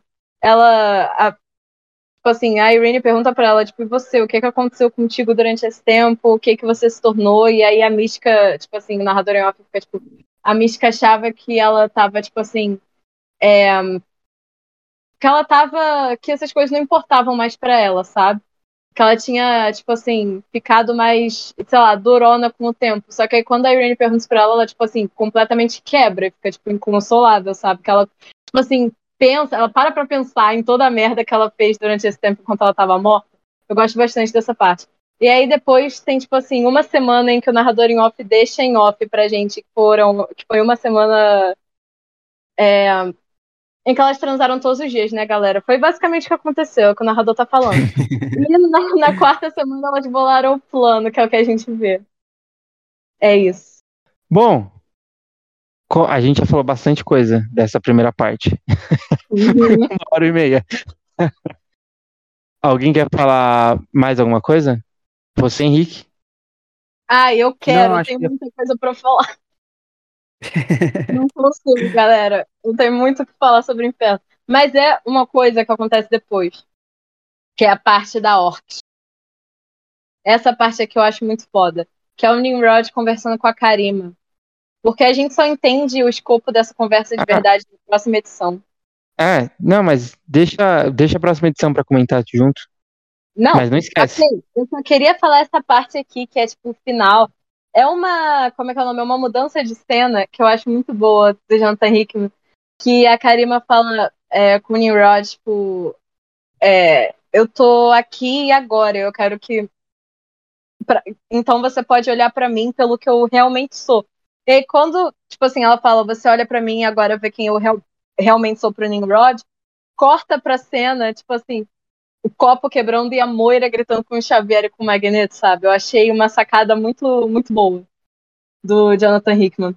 Mas enfim, corta pra Moira ficando completamente louca, porque eles dois são dois inúteis que não conseguem fazer nada que ela pede para ele fazer, para eles fazerem. Porque, porra, ela pede duas coisas e eles fazem essa coisa dar errado de um jeito. Tipo, é muito engraçado, cara. Todas essas cenas dela gritando com eles dois por serem incompetentes. Porque ela tá certa, sabe? Eles realmente são. Ela pediu duas coisas, eles não conseguem cumprir, eles ainda juntam essas duas coisas. Tipo, juntar Sim. o Nimrod junto com a Mística foi uma coisa que, assim, sei lá o que, é que se passava na cabeça deles, mas enfim, muito bom, muito bom.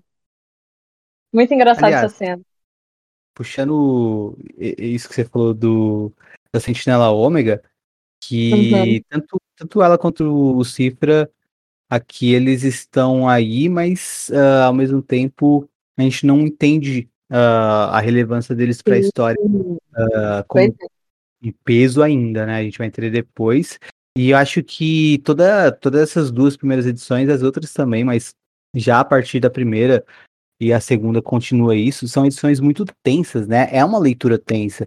Você lê uh, preocupado, Sim. angustiado o tempo todo, e também você nem sabe direito para quem você está torcendo. Acho que isso é muito incomum numa história de super-herói, sabe? Uh, geralmente a gente sabe perfeitamente quem é o vilão, quem é o mocinho na história de super-herói, e aqui a gente. Uh, é, é, difícil. tradicionalmente, sei lá, tradicional, um, tradicionalmente o leitor pensaria, não, a mística é a vilã, a Cine é a, a, Cine é a vilã e a Moira é a mocinha.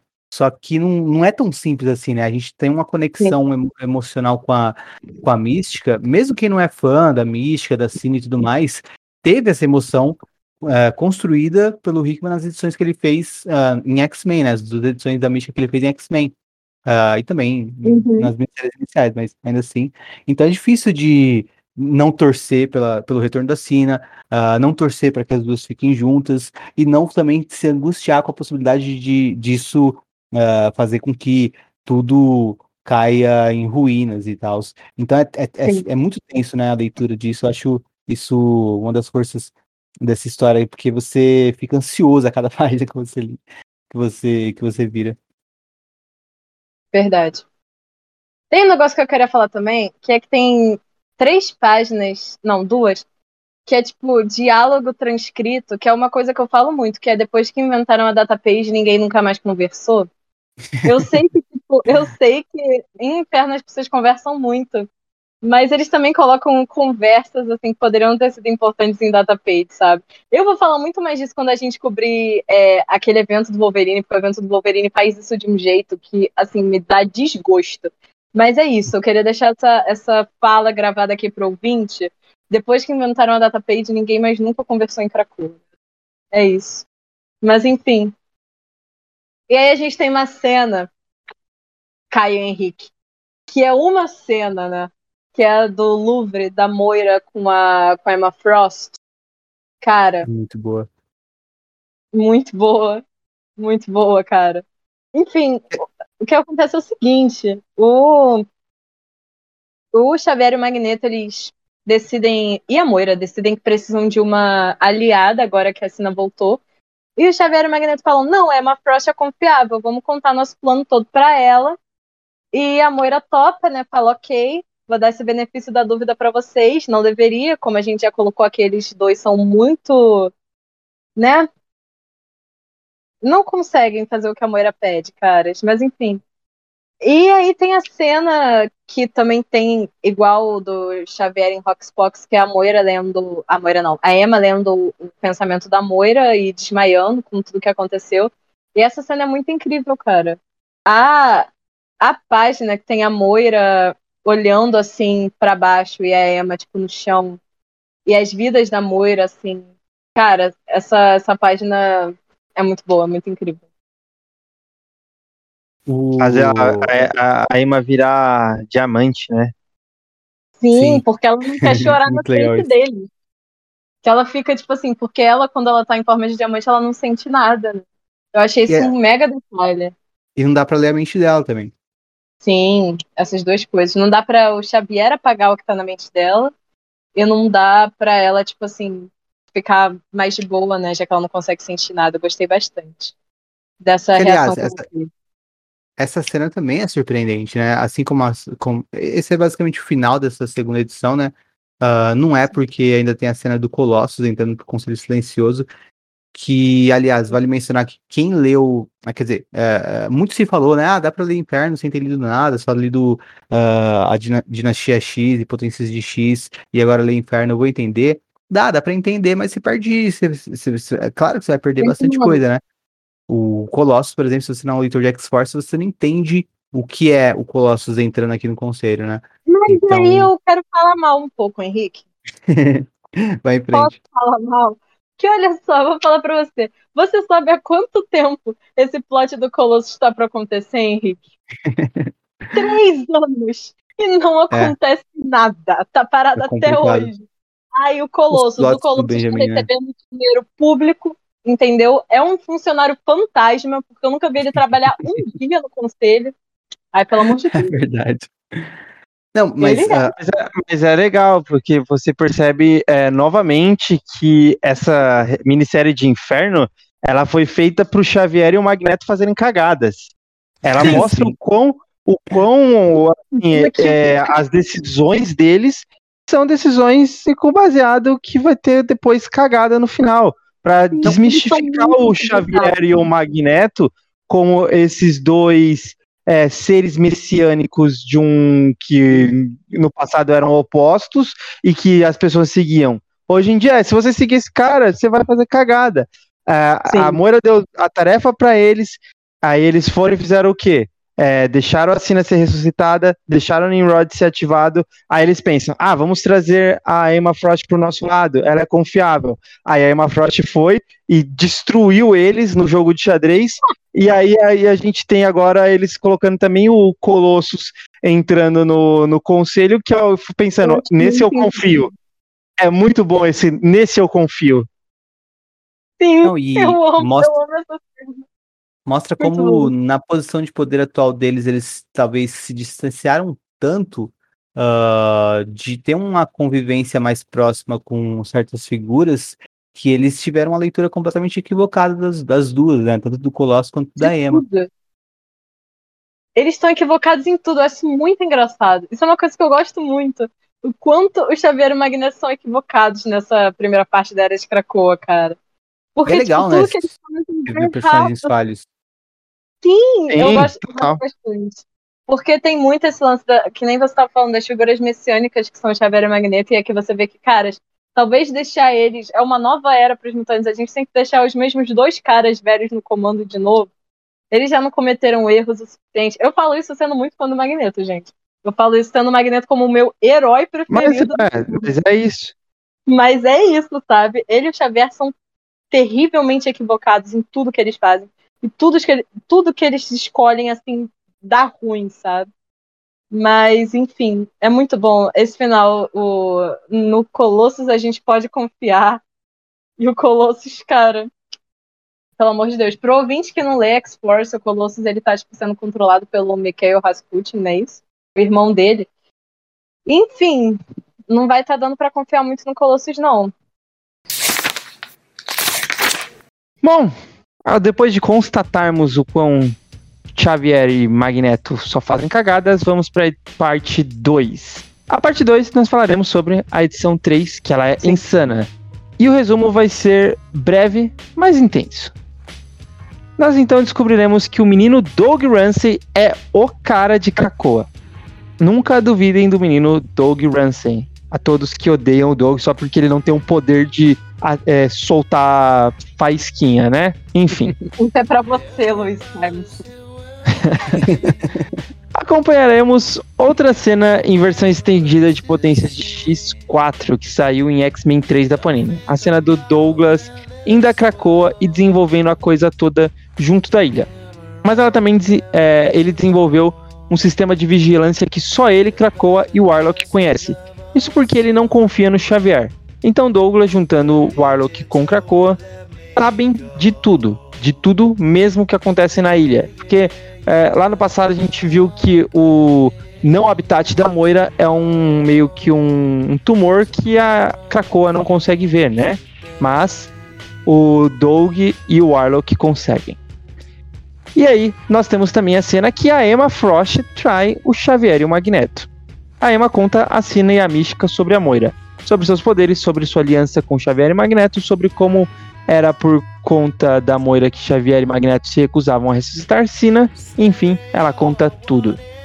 Isso se entrelaçam com a Orc surpreendendo a Moira e a raptando porque a Mística estava infiltrada e no fim das contas os agentes da Orc só estavam levando a Moira as duas amigas da Letícia. Algo acontece na base da Orcs para onde a Moira foi levada e os agentes pedem ajuda e ajuda que virá Eren Rod e Sentinela Ômega. Moira também pede ajuda a Xavier e Magneto e vão ao resgate. Era tudo um plano da mística. Quando tanto Nimrod, Sentinela Ômega quanto Xavier e Magneto chegam lá, não tem Moira alguma, só um monte de agentes da Orcs mortos e o cenário é perfeito para uma briga entre a, essas duas duplas. Como diria Galvão Bueno, haja coração. Mas não é só isso que acontece nessa edição. Aqui nós também temos um diálogo entre a Sentinela Ômega e o Nimrod, onde descobrimos que a Ômega vem de um futuro onde os mutantes sempre vencem e ela quer impedir exatamente esse futuro no começo a gente sempre olhou um futuro onde os mutantes perdiam, né? Todas as vidas da Moira eram passadas em futuros que os mutantes perderam. A Moira falando, a gente sempre perde, a gente sempre perde, mas a Sentinela Ômega vem de futuros em que os mutantes sempre ganham. E nós damos uma olhada nesse futuro nessa edição e eu tenho que comentar com vocês que essa é a coisa mais linda do mundo. Enfim, Está aberto aí a, os comentários sobre a edição 3. Vou puxar para o Henrique, por favor, comenta aí. Cara, o, acho que o, a grande coisa dessa edição é um monte de coisa, mas eu queria começar comentando já com esse com essa virada, né? Com essa revelação sobre a Sentinela Ômega, que eu achei do caralho uh, acrescentar um, um, uma, um, um ramo ali às a linha do tempo o da Moira, né? O pensou fora da casinha. Exatamente. E não, assim, uh, é surpreendente, né? A Sentinela Ômega, então, que criou a Orcs uh, e uh, fez com que o Nimrod fosse criado e tudo mais, e tem esse plano para poder evitar um futuro que os mutantes vençam. também conectou com a vinda do Nimrod que a gente viu lá na era Claremont também. amarrou bem legal com isso. No, no, no, que ela conta do, do, do, futuro dela, né? E, cara, o final que ela conta, né? É, esse é o final feliz pro, pros mutantes e é, é, é, muito gostoso ler isso e pensar, caramba, se a era, se a era de Krakoa acabasse assim, seria do caralho, seria muito foda. Então, o Hickman coloca aqui uma coisa que poderia ser muito bem o final Uh, mas não, não vai ser, obviamente, né? A gente vendo aqui. É, e, e Tomorrow. e Key Tomorrow. E a gente vê o Apocalipse com os filhos dele para destruir os filhos da Câmara. Cara, como eu queria ver uma, uma, uma grande saga só, só disso daqui, né? Do confronto dos mutantes liderados pelo é, Apocalipse. Tem que ter, né? Contra, contra os filhos da Câmara. Então, Mas pode ser. Teaser, cara. Pode ser também. Não, sim, e, e o, mas ainda mais distante, o Roberto da Costa enfrentando uh, a Falange, né? Os, os, os domínios né, da Falange e os mutantes vencendo as máquinas de uma vez por todas, e esses deuses das máquinas, que seriam os domínios da Falange, uh, mandando a Sentinela Ômega no passado, remete também a, a uma, uma, coisa bem uh, Dias de um Futuro Esquecido. Ela Sim. até fala, ela literalmente fala isso. Tipo, eu venho dos dias, dos meus dias de futuro esquecido, só que é. essa Cara, Deus. É incrível, é incrível. Essa, essa, essa parte é do caralho. Tipo, se realmente fosse sendo um, um final e também sendo teaser para um. Talvez até seja o Rickman querendo falar assim: olha, gente, eu tô saindo aqui, mas olha o que eu tinha preparado para vocês, caso me deixasse terminar. Eu não sei se vai rolar, se o pessoal que vai ficar lá vai conseguir levar até esse caminho. mas olha como seria louco. Então acho, acho, acho muito foda essa, essa parte. É uma reviravolta também do caralho. Eu não entendi bem se, tipo. Então qual é? A Moira mentiu? Uh, ou só nesse futuro dela que realmente daria certo? E ela não sabe ainda, né? Moira não é do futuro, eu acho que... cara. A Moira é do passado. Não tem como ela saber. Não, e assim, é, além disso, é tipo, a, a sentinela vem de uma coisa mais avançada, né? além dela vir de uma coisa mais avançada, as vidas da Moira não são todas as linhas do tempo que existem na Marvel, né? A gente sim, tem que sim. pensar nisso também. É, é... é que eu, eu, eu, viajei, eu, eu li errado a frase, né? Que ela fala Uh, os mutantes sempre vencem. Ela não está querendo dizer em várias linhas do tempo.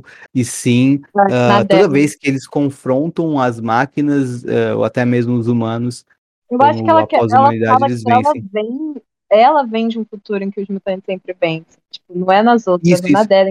É, é, no sentido da recorrência das lutas, né? Mas assim, se você pegar é, o, o, desenho que eles fazem em data page lá, é da, das vidas da Moira, eles falam que a sentinela ômega ela vem da décima vida da Moira A. E aí, agora ela está na décima vida da Moira B. Ou seja, pode ter ramificações e ramificações e ramificações disso. É que, é, no caso, a, o futuro dessa Sentinela Ômega é os mutantes ganharam lá no meu futuro, o meu futuro de Dias de um Futuro Esquecido, que a gente sempre viu. Isso, isso que, o, que o Henrique falou que é bem legal, que chamou atenção já logo de cara, é uhum. que é, é uma coisa que realmente, o que eu comentei que o Hickman simplesmente pensou fora da caixa, porque é vou criar uma história de futuro dos mutantes. Os mutantes vivem num campo de concentração, eles perderam, nunca eles vencendo. Foi acho que a primeira vez que simplesmente falaram, oh, e se eles tivessem ganhado? Aí a gente tem essa, Pode sabe? Crer. Então, tipo, nunca fizeram essa, essa indagação. E se os mutantes ganhassem, sabe? É, Roxbox é a mesma coisa, tipo, finalmente uma história em que a galera ganha no final. É, tipo, e a, e a gente tá vendo no presente, né? E, tipo, no futuro é sempre. Uh, de Roxbox, o futuro ainda assim era sombrio o futuro terminaria com as máquinas ganhando. 100 anos, uhum. eles iam derrotar o, apoca o Apocalipse seria derrotado, depois de mil anos, a Falange engoliria tudo e destruiria tudo essa a, a, o que sobrou da Terra, né? E é legal aqui que... só uma vitória parcial, né? Uma vitória de momento e não uma total, como a gente vê aqui. Sim, e aqui ainda é mais legal ainda que o Hickman ele deixa essa abertura para uma grande saga da Marvel, porque aqui, cara, que tem a ver falar de Filhos da Câmara? Vamos combinar. Aqui, novamente, é, a gente está falando é, mutantes versus máquinas, né? E eles falam, ah, mas primeiro teve o, o a pós-humanidade chegando, que são os filhos da Câmara. E eles lutaram em duas frentes, tanto contra humanos, tanto contra mutantes. Então aqui cabe uma, um mega evento da Marvel, aquele que envolve tudo, uh, as revistas, e que não seja invasão alienígena, o que é muito legal, seria é, ser contra os filhos da Câmara e tal, e eles vão perder, a gente já sabe que os filhos da Câmara vão perder, e se a gente tivesse um mega evento, a gente saberia que os filhos da Câmara iam perder, porque no final os heróis vão sempre vencer, né? No caso das histórias que a gente tá vendo.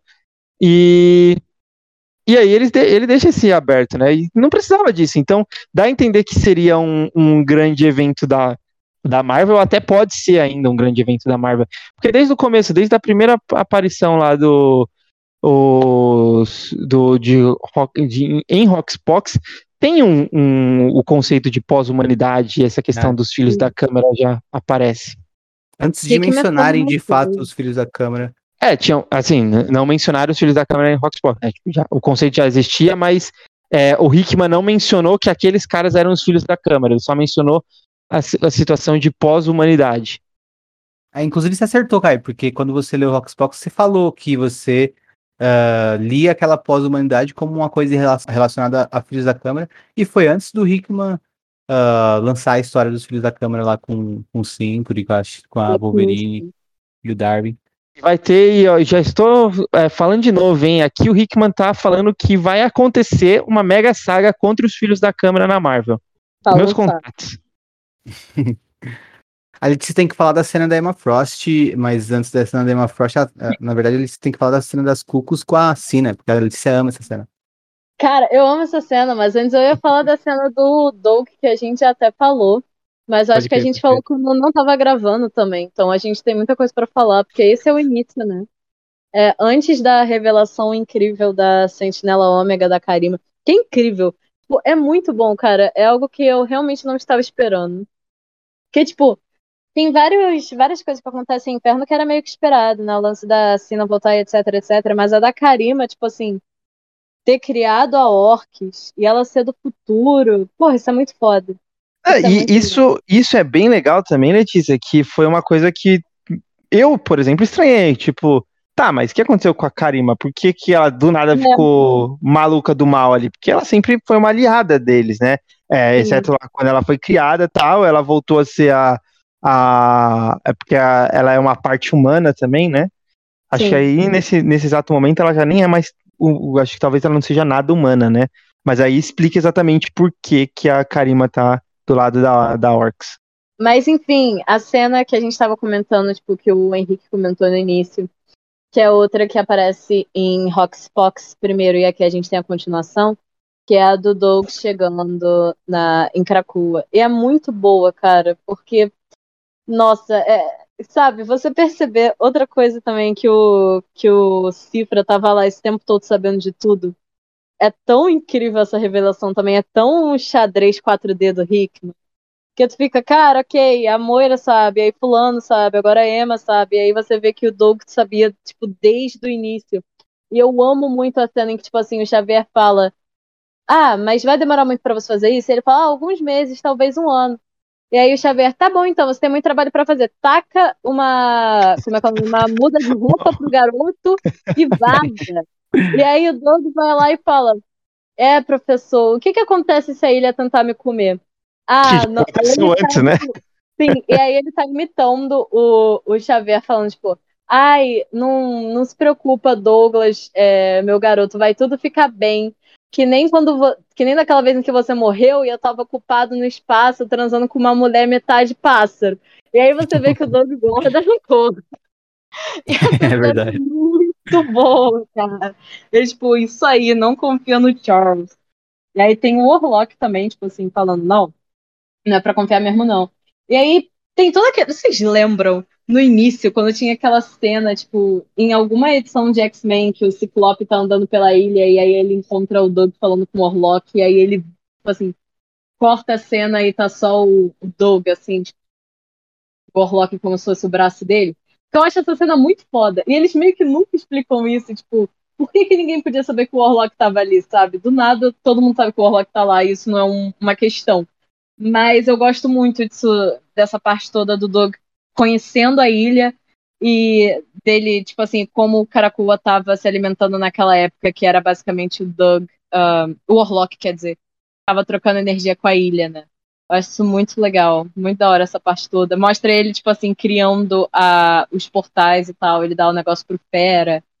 É. É, enfim, muito legal. E aí, no, né, antes do, dos créditos iniciais, tipo, aparecer Inferno escrito, é quando ele tá assistindo, porque ele dá a muda do, do No Place lá, do lugar onde a Moira fica. Que é um lugar que era pra ser completamente secreto pro Xavier e pro Magneto. E ele dá, tipo assim, naquela pretensão do Xavier achar que ele é sempre inocente, né? E aí ele fala lá, não, a gente vai estar tá sabendo tudo que acontece nesse No Place. Tudo que rola lá, a gente vai estar tá vendo 24 horas por dia, eles realmente vêm, tipo assim, quando a Moira fala que quer apagar lá, quer queimar a, a cena da existência. É muito bom. Muito boa essa cena. O Doug, cara, aqui o Doug foi. Aquele foi luz. Bom demais. É excepcional. Pra quem é fã do Cifra, então, é um. Nossa, é, é tipo é, o clímax, né, da, da cronologia do Cifra. E Cara, só mencionar sim. também que o Warlock que o RB, o RB Silva desenha aqui tá muito da hora, mano. Sim, muito fofo o Warlock dele. Muito boa essa cena, cara. Porra, esse, cara, essa edição é xadrez 4D demais pra mim. Tipo, é aquele negócio do, não, porque antes de você fazer tal coisa, eu sabia de tal coisa, sabe? As coisas vão é. se. Pra mim, essa é a melhor edição colocar. Eu também acho, tipo, eu gosto muito da primeira faixa, a primeira muito icônica, muito clássica, e, tipo, eu lembro da sensação de ler a primeira quando saiu, foi, tipo, muito incrível. Mas eu acho a terceira, tipo, a mais tchan, sabe? Tudo acontece aqui, é tipo. Lacre atrás de lacre por parte do Jonathan Hickman. Não, muito quando, bom. E, e, o final também é de empolgar pra caramba, né? A gente pensa, hum, nossa, legal, a, quando eu ler essa, essa 4 eu vou surtar, porque a gente vê o Nimrod e a Sentinela Ômega chegando pra confrontar o Xavier e o Magneto, e tipo, a gente Sim, fica imaginando cara. já, fiquei, a, a, gente ficou mais de mês, acho que porque a 4, a 4 atrasou, né? A gente ficou mais de mês imaginando como seria esse confronto. Cara. Foi, foi. Uma dessas edições de Inferno atrasou, tipo, com um mês sem ter Inferno, caras, no meio do negócio, foi horrível. É, mas enfim, muito bom. Porque, fora essa cena que você tinha falado, falando em lacre do Jonathan Hickman, que eu tava falando antes, tem a cena da, das cucos e tal. A cena em que a Mística e a Sina vão visitar Emma Frost. E essa cena é muito boa. Eu gosto muito, caras. Gosto muito. Tipo assim, é... eu não sei se vale falar, tipo, essa cena toda de novo, mas é muito muito engraçada pra mim, cara. Inferno tem uns momentos que eu acho muito hilários, tipo, os da Moira gritando com o Xavier Magneto, e esse. Mas enfim, essa cena é muito legal. A Mística e a Sina são chamadas pela Emma Frost pra, tipo assim, a Emma ir lá e contar pra elas tudo que tá rolando. Porque a Sina, apesar de ter voltado, ela vê, ela não consegue enxergar nada em Krakow porque a Moira bloqueia os poderes dela, né? Já que ela é uma anomalia temporal. Mais ou menos que nem acontece em Dias de um Futuro Esquecido com a Kit Pride do, do futuro, que ela, tipo assim, não consegue ver onde ela tá e etc. Que ela é uma anomalia. Acontece aqui também. E aí, o que rola é que a Emma vai comprar pra Misty e pra Cina, mas antes elas passam pelas cucos. E aí elas dão, batem papo com elas, e elas estão falando, tipo, a Cina fica, ai, quem são essas daí, né? E a Mística explica para ela que elas são, tipo assim, é, é, cinco em um, tipo, um circuito mutante. E uma delas fala para ela: não, a gente é uma pessoa só, tipo, um só. E aí a, a Irene vira pra ela e fala: sabe o que, que eu vejo quando olho para vocês? E ela começa a descrever, tipo, um futuro para cada uma. Tipo, duas de vocês vão achar o amor, três de vocês não vão. Uma vai ficar perdida no Otherworld e a, e a outra nunca mais vai se recuperar disso. E aí ela vira e fala, qual é qual? E aí a Sina vira pra ela e fala, como é que eu ia saber? Já que vocês são uma pessoa só, como é que eu posso saber qual, qual de vocês é qual? E essa cena é muito boa. Ela acabou com a carreira das Cucos ali, cara. Foi muito engraçado. Mas enfim, a Emma Frost conta para elas todo o plano da, da Moira do Charles e dá para elas a arminha do Ford, né? Outra coisa de X-Men 20 também, voltando. Que é a arma que o Ford criou que desativa poderes mutantes. Isso vai ser importante depois ela dá essa arminha pra, pra Mystic e pra Sina utilizarem contra a Moira.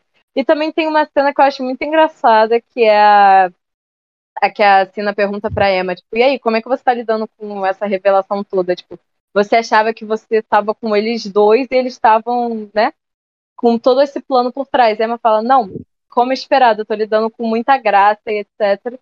E a Mística fala pra ela, sério, você ia pensar que depois, é, como é que é o nome? Era dispensar que quebraria um pouco a sua confiança, já que você achava que estava com eles desde o início e descobriu de novo que você só era outra. E essa cena é muito engraçada, cara. Muito bom. Muito Isso é muito. Isso é engraçado demais, velho. Sim, cara. E o World A Other é muito boa. Ela é, cara, ela é muito escrota. Eu adoro ela. Mas, enfim. Essa, os diálogos de, de Inferno são muito bons. Assim. Esses diálogos entre os personagens. Tem o diálogo que alguém já comentou sobre do Magneto e do Xavier juntos. Muito bonito o momento deles dois. E aí tem todo o lance da, da Orcs, né? A cena que a gente já comentou. Os mutantes sempre vencem. Roberto da Costa é nosso escolhido. Coisa bonita, coisa boa. Enfim, Xavier e Magneto eles vão atrás da, da Moira, né, que foi sequestrada pela Mística e pela Sina, só que aí eles acabam parando na Orc. E aí termina daquele jeito, né? A Karima e o, e o Nimrod prontos para bater nos velhos e tal. Cara, essa, essa edição é tão. Você lê e você fica tão em choque, sabe? Caramba. Como é que pode o Jonathan Hickman? Né? A Letícia cobriu bem a, a terceira edição, mas eu queria falar uma coisa que ela não mencionou. Mencione. Que eu vou puxar depois para o Henrique comentar sobre isso. Que é o Doug, ele realmente estava lá desde o começo e foi ele que começou a criar ali as plantas, né? Foi ele que descobriu a planta Sim. portal, foi ele que descobriu é, a, as plantas de cura, porém ele deu para uma pessoa criar essas plantas de cura, que foi o senhor Hank McCoy. E aí, Henrique, o que, que você tem a comentar sobre isso? Foi o Fera que criou todos os medicamentos para a humanidade. Parabéns, Fera. Agora, como uh, não vale a pena ficar só dando parabéns ao Fera, vamos criticar o Fera também, né? Porque o jeito que ele trata o Douglas também é um babaca, né? Você vê como ele fala com o Douglas? tipo, ah, tá bom, menino, tá bom, menino, tá bom, menino subestimando não, demais não. a competência do menino, tá ligado? Sempre subestimam o querido. Sempre subestimam o Duke. Eu queria fazer um fun fact nada a ver pro ouvinte, agora que eu lembrei quando eu tava lendo, que é essa história toda, tipo assim, de inferno. Tem essa conexão do Doug e tal, e a gente vai ver na próxima edição a cena dele confrontando a Mística e a Sina. Eu acho muito engraçado que, na realidade da, do AOA, do Era do Apocalipse, o Doug, ele é filho adotivo da, da Irene. Eu só queria dizer isso, tipo, não tem nada a ver com essa história, mas eu acho um fun fact interessante. São dois personagens meio nada a ver que o Jonathan Hickman gosta, e tem essa conexão entre eles dois aí. Enfim. Em AOA, é, eu... AOA ele morre tentando salvar ela, inclusive. Porque vai que alguém usa isso. Só tô comentando aqui, porque se acontecer alguma coisa, vão saber que eu já comentei antes. Boa, não, é bem lembrado mesmo. E você mencionou, você mencionou o, o, o, diálogo do Xavier também com, com o Magneto. É legal, né? Porque ele. Uh, a gente vê como que os dois estão mudados também, né? Isso. Sim. Quase opostos, né? O Xavier mais Magneto, Magneto uh, menos Magneto, mais acreditando no sonho de Xavier. E é legal ver como, como que o, a forma como o Magneto agia uh, às vezes encaixa no Xavier mais, uhum. é, mais do, que a, do que o sonho do próprio Xavier, e como que o sonho do, do Xavier uh, a, talvez até ganhe uma força maior quando você vê o Magneto falando que ele acredita nisso, sabe? Sim, é legal. Esse, o Xavier convenceu ele. Sim, eu, não, assim, é, é, muito, é muito legal. É porque eu acho que assim, talvez não é nem que ele não. que o, o Xavier vire mais Magneto nesse caso, talvez. Eu acho que é muito mais o Xavier, ele sempre falou do sonho, mas o sonho do Xavier é que ele continue tendo essa posição de poder, mesmo na coexistência pacífica, sabe? Eu sinto muito mais isso. E o Magneto era aquela pessoa que ele precisava ter a posição de poder dele, porque ninguém seria é. forte o bastante para fazer aquilo. É, é, é, é, tipo, e eu acho que é, é tão é tão foda que o, o, o, Magneto ele fala que pro Xavier, é, você me convenceu disso, né? Agora, tipo, eu, eu estou no, no seu sonho porque você me convenceu disso, mas é, o Magneto fala com pesar. Ele não Sim. gosta, ele não gosta de, de ele ter sido é, exatamente convencido pelo, pelo Xavier, né? Mas acho que o pesar também é mais por, por ele sentir que o Xavier, que ele não acredita que o Xavier acredita no próprio sonho, sabe? Acho que a parte do pesar é, é mais por esse lado. Não, mas na verdade eles estão discutindo muito, tipo, porque o Magneto, ele tá um pouco descrente aqui nesse exato momento, né? E o, o Xavier, ele meio que tranquiliza ele. O Xavier fala que é, que jamais haverá paz, somos nós ou eles, questionando a, a questão dos futuros da, da Moira, né? E aí o Xavier fala que não acredita nisso, não mesmo, né? E aí ele, o, o, o, o Xavier completa meio que não, nós ainda temos o controle, nós ainda somos é, fortes, eu e você, né? Nós podemos controlar toda essa situação de moldar o mundo à, à nossa imagem e tal, mas ele quer pensar que os humanos ainda fazem parte disso e o Magneto está um pouco descrente. Eu não acho que o Xavier abandonou ali o ideal dele, pelo menos não deu a entender para mim nesse, nesse, nesse diálogo. Era mais um Magneto. É, parece que ele tá mais tipo. Que merda, eu tô cansado, sabe? e o Xavier pensando, preciso de você. É, mas eu acho que também o Magneto tá, tá muito, desde, o, desde a primeira edição de Inferno, dá pra ver que ele tá muito uh, tendo uh, novos pensamentos sobre será que eu tô certo em fazer parte do plano do Xavier e da Moira? Será que uh, isso aqui é certo, sabe? Dá pra ver desde o primeiro encontro dos três lá que o Xavier, que o Magneto tá, tá meio que assim, então é, eu é. também vejo muito como isso, sabe? O, Magneto que é, tá, que... pe tá pesado por conta desse, desse aspecto, né? Dele ter perdido a fé uhum. no Xavier e na Moira, sabe? Eu acho que aquele. Não, não sei no Xavier, não. mas na Moira. Na Moira. Eu acho que é no Xavier, eu acho que é na Moira. Porque ele realmente continua, tanto é que lá, lá no final eles até falam, vocês estão sempre comigo, né? Tipo, eles é, é sempre e tal. Eu não acho que é o, no Xavier, eu acho que ele tá cansado, ele perdeu a fé na Moira, ele, se, é, ele está puto com ele mesmo de que o Xavier convenceu do sonho da coexistência pacífica, então ele não pode empregar métodos mais agressivos, que é o que ele estava mais acostumado, e ao mesmo Sim. tempo é, ele tem ali o Xavier, que é um, o, o, a, o símbolo do que ele acredita, mas também é um símbolo de um passado que ele já acha que eles não fazem mais parte. E o Xavier está ali exatamente tentando convencer ele de tudo o contrário disso, exceto de ser mais agressivo. Aliás, Mas sei lá, o diálogo deles é genial, até porque olha que a gente está discutindo tanto de, de coisa que dá abertura de interpretação. Sim. Eu acho que aquele ainda é. não perdeu a fé na Moira, não. O Magneto só perde a fé pra caralho, tipo, depois que é revelado todo o lance dela, né? Que é agora, nessa quarta edição. Mas é, assim, mas... é bem interessante essa parte. Mas, aliás, o... a gente vai perceber, principalmente na quarta, mas é que é, já dá sinais disso, que Inferno, além de tudo, é uma grande história, talvez a grande história de Xavier e Magneto como protagonistas, principalmente se a gente pensar claro. em protagonistas de ação, né? Assim, como protagonistas de, ah, é, de ação de uma Magneto história, sabe? Eu diria que não, mas do Charles, pá. Não, do, pensando nos dois juntos, assim, os dois como uma dupla. Ah, os dois é. juntos. É. É, os dois Acho que antes disso, só como opostos em atração fatal, né? Mas é, então. do lado um do lado gente... do outro, lutando em co-op. A gente viu isso no cinema, né? Em Dia de Futuro Esquecido. Sim. Eles também não ficaram, tipo, naquela época de Genosha e tal. Tem uma época que até a Calista tava lá e etc. Os inventei. Ah, não, mas o Henrique, é, é, mas é no sentido de lutando junto, né? No, no ah, meio da ação, da batalha, né? É, sim. Compreendi, compreendi. Acho, talvez até seja inédito, sim. né? Uma cena assim dos dois. É, eles dois juntos lutando, sim, porque o Charles geralmente não é um cara da ação, né? É. Só antes da gente ir para quatro, uma coisa que eu não posso esquecer de dizer é que eu gosto também da atenção aos detalhes, né? E um dos detalhes que eu peguei foi quando a gente é, vê o futuro lá da, da Sentinela Ômega, o, uhum. a gente tem o que é dito como o Filho do Sol, né? Uh, aliás, uh, em inglês tá The Child of the Sun, né?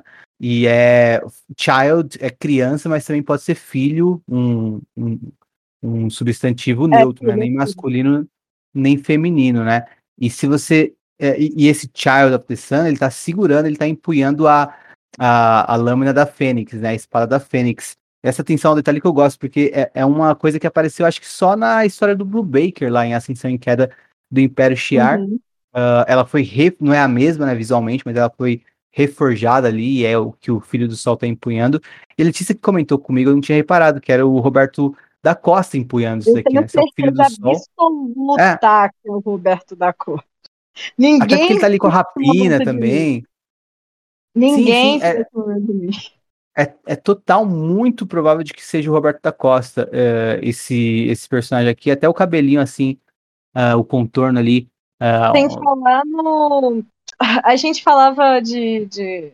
Como é que é o nome? Capas alternativas, etc. Mas tem uma muito clássica de Roxbox que deu o que falar na época. Foi a do Roberto da Costa sentado num trono. E a galera, tipo assim, reverenciando ele e tal. Eu tenho fé, eu tenho certeza absoluta que é o Roberto. Tipo, é, disso, eu, eu, eu também, depois que você apontou, eu, eu, eu, não fiquei com dúvidas também quanto a isso, não.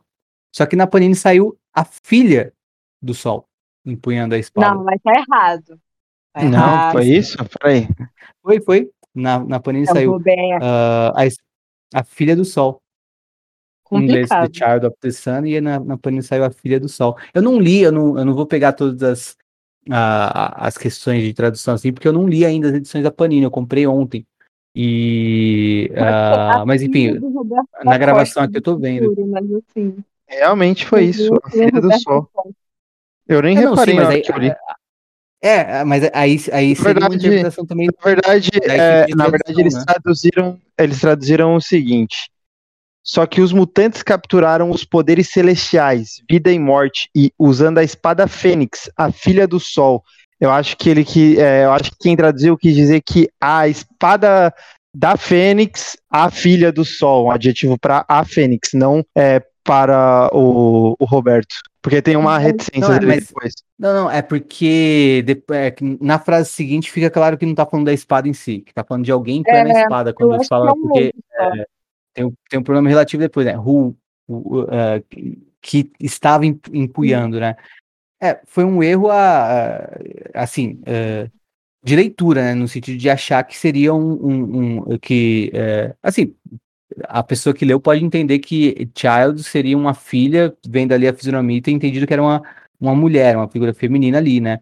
Mas eu, uh, para mim, fica muito claro que é o Roberto da Costa ali. Eu, eu tenho Não, mas eu, eu, acho que só talvez a tradução tenha sido mais no sentido de é, ter confundido mesmo e ter achado que hum. a, a Fênix talvez. é a filha do Sol. Porque tem uma reticências depois da filha do Sol, é, empunhando-a com vigor, aí empunhando-a com vigor tá, volta a referir lá dos os mutantes, né? Sei lá, mas é. tanto faz, não vou ficar também discutindo e defendendo a planilha. sim, sim. E mas, de qualquer forma mas, tá errada. De, é. Da forma 1 ou da forma 2, as duas estão erradas. Em pés eu... dirão que é o Vulcan. mas jamais serei eu. Não, é não pode ser o Vulcan. E, mas eu, eu gostei do detalhe, né, de, de ter feito referência a essa espada, que é uma coisa assim, menor, né? É, e, de novo, outro conceito criado nos anos 2000, que é, por muito tempo os anos 2000 foi muito pouco referenciado naquela né, primeira década, e sendo é. referenciado aqui, eu acho legal essa atenção a detalhes também.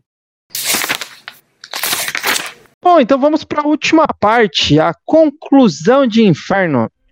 E a estrutura é bem mais simples, principalmente comparado à última, à, à última edição, né? A história se divide em duas partes: a Mística Sina versus Moira, e nessa parte entra o Cifra. A outra parte é a luta entre Xavier e Magneto e contra a Sentinela Ômega e Nimrod. Sentinela Ômega e Nimrod derrotam Xavier e Magneto do jeito que somente máquinas seriam capazes, né? Na trairagem.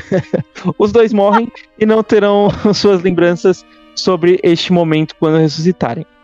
Mística e Sina tem uma arma para usar contra a Moira, a arma de Forge.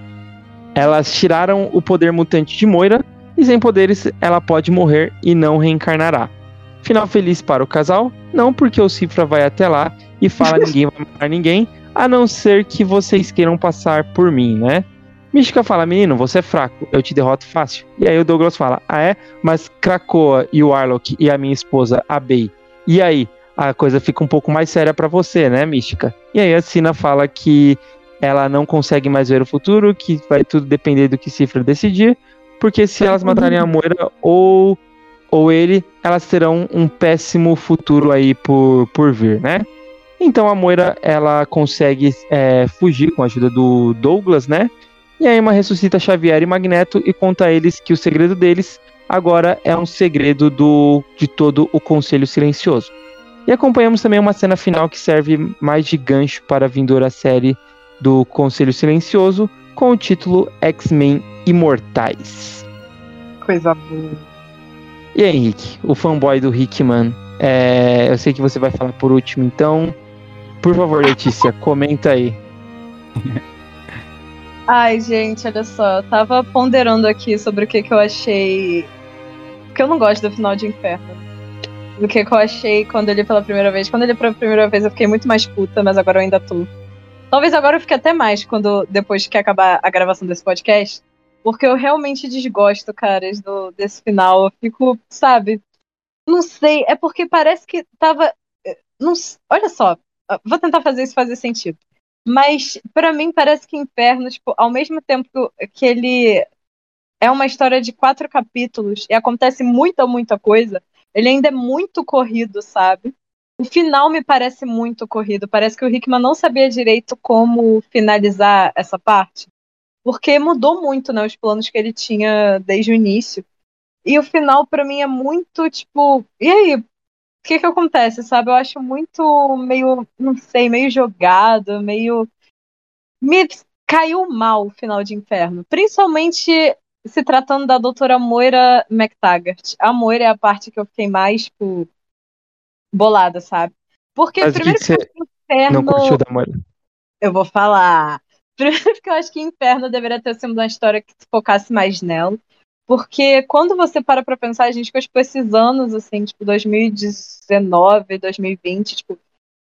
E maior parte de 2021, porque Inferno saiu no final de 2021 esperando a Moira reaparecer e, tipo, e aí, qual é a dela? A gente viu todas essas vidas e tal, e a gente tava esperando esse confronto, assim, entre ela e a Sina, e, a, sabe, a Moira era, tipo, caras, a mulher era, que nem o Xavier e o Magneto falam em Inferno, a pessoa mais importante de todas. E, para mim, nessa história, que eu acho que deveria se focar bastante nela, ela é completamente, tipo, jogada de lado, sabe? Pelo menos na minha opinião, assim, tem cenas dela? Tem, só que para mim ela é muito mais um artifício de roteiro que é jogado para cá e para lá do que realmente a personagem que a gente viu que tipo, viveu 10 vidas, sabe? E isso é uma coisa que me deixa meio bolada em Inferno. Né? Tipo, como ele teve que pegar parte, tipo a cena dos capitães, etc., que não impacta em nada, mas ele tinha que colocar, porque ele tem que deixar o terreno, o terreno fértil para as próximas coisas que estão por vir, sabe?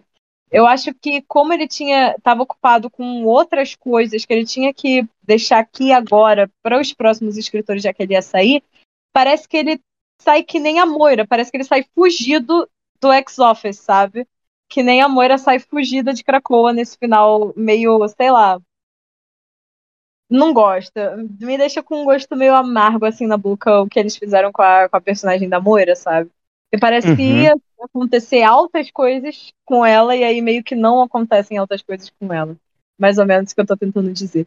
Pra mim, eles diminuíram muito a personagem. Tipo, é, pra mim, ela é a coisa tipo, mais incrível assim de House of X.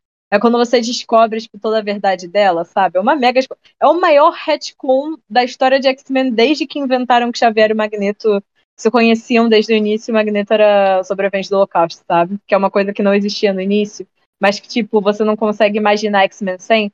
Eu acho que agora você não consegue mais imaginar como é que é X-Men sem Krakow e sem a Moira, sabe? Sem essa história toda da Moira. Você não consegue mais imaginar personagem sem isso. Então, eu fico meio bolada com, a, com essa coisa. Eu acho bem corrido, assim, no final. Eu acho que ele teve que jogar tudo porque ele tava saindo, sabe? Entendi. É, eu, eu, eu fico com algum gostinho amargo em relação à Moira, mas acho que talvez seja um pouco diferente do, do seu, na verdade. É que, é, eu acho que eu, eu, não sei, não, não cheguei a pensar igual você no sentido da Moira ser escanteada nessa história de inferno. Eu penso muito mais, a Moira ela só é a personagem que também é usada e ela não percebe pelo Xavier e pelo Magneto, uhum. que querem ter sempre o controle da situação. É, mas isso não é de agora, isso é desde sempre, isso já vem lá desde House of X, quando, por exemplo, ela falou, não contem para o sinistro que vocês estão criando. A primeira coisa que eles fazem é lá e contar para o sinistro. Engraçada. É a página seguinte, mostra ele sendo Então, assim, acho que eles sempre se provaram muito mais. Eles Sim. usam ela como um artifício para saber das coisas. Ela é a sina deles do Sim. que ele é, ela ter algum grau de relevância mesmo lá dentro da sociedade ou dentro das histórias cracoanas, né? O, mas eu também fico com um pouco de gosto amargo na, em relação a tudo que aconteceu com a Moira, porque agora, no, no geral, a Moira, ela foi, foi uma montanha russa. Ela saiu de um personagem é, figurante, foi lá para cima e desceu tudo de novo. E para mim é muito mais no sentido de que essa ladeira vai descendo muito mais lá para baixo, muito mais lá para baixo, que é muito mais nesse sentido da gente perder aquela moira que era a aliada dos X-Men, a geneticista lá, a Ilha Moore, e porque a Moira sempre foi isso, foi era sempre a personagem pensada para estar tá ali ajudando os mutantes como uma segunda base, sendo é, se o Xavier era o pai, ela era a mãe, sabe? Ou então, pelo menos é Sim. a mãe de, de, de, o Xavier é o pai e ela é a mãe de, de um casamento que eles estão separados. Às vezes eles estão na casa dos pais, do, do pai, às vezes eles, é, os filhos estão na casa da mãe. Então a Moira ela sempre foi esse personagem. E aqui ela deixou de ser esse. E, e, a partir do, do Hickman, né? Ela deixou de ser esse personagem. Ela entrou como. É, saiu da, da figuração e entrou como uma personagem principal, porém uma personagem principal que sempre era só usada e realmente servia como o artifício para a história é, funcionar.